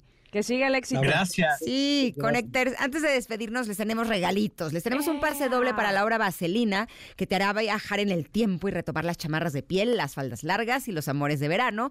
Todo esto en el Centro Cultural Teatro 1 este 21 de septiembre a las 8 de la noche. La primera persona que nos escriba en el WhatsApp, que ya lo tienen, y nos diga tres nombres de personas que forman parte del elenco, se llevará este pase doble para disfrutar de Vaselina. Ah, está muy fácil, muy, muy fácil. Pero además también nuestras estaciones hermanas EXA y La Mejor se unen para traerte a los mejores exponentes de su género en el festival más esperado del año, Colgate Multiverso 2023. Y ya se revelaron algunos artistas, chequen nada más. Está Checo Corleone, Maui Ricky, Laura León, me encanta Enjambre, por supuesto, Jorge Medina, El Mimoso, eh, Lagos y muchos, muchos más. Así es que no se lo pueden perder, es el 14 de octubre en el Parque Bicentenario y tenemos tres pases dobles para ti con solo tienes que mandar un WhatsApp diciéndonos a quién quieres ir a ver, a quién se te antoja, con quién vas a bailar y listo, se lo lleva, se lo lleva, se lo llevó. Muy bien, y tenemos más regalos para ustedes porque tuvimos hace unos minutos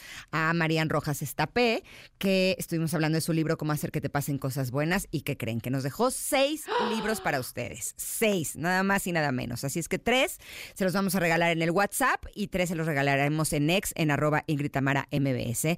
Las primeras tres personas que nos compartan algo que les haya dejado la entrevista que tuvimos con Marian hace unos minutos, bueno, yo creo que ya hace un par de horas, este, se llevarán estos seis libros. Tienen que compartirnos algo porque queremos saber que ustedes estuvieron con nosotras disfrutando de esta maravillosa entrevista, ¿va? Son seis libros, tres en ex, arroba Ingrid MBS, y tres en el WhatsApp, que ustedes ya tienen el contacto. Perfecto. Oiga, pues eh, ya se nos acabó el programa del día de hoy. Se quedan, por supuesto, en compañía de Manuel López San Martín con la información más relevante del día y nosotras los esperamos aquí mañana desde las 10 de la mañana y hasta la 1 de la tarde en MBS 102.5. Fuimos Ingrid y Tamara. Gracias a todos. Gracias. Feliz tarde. bye.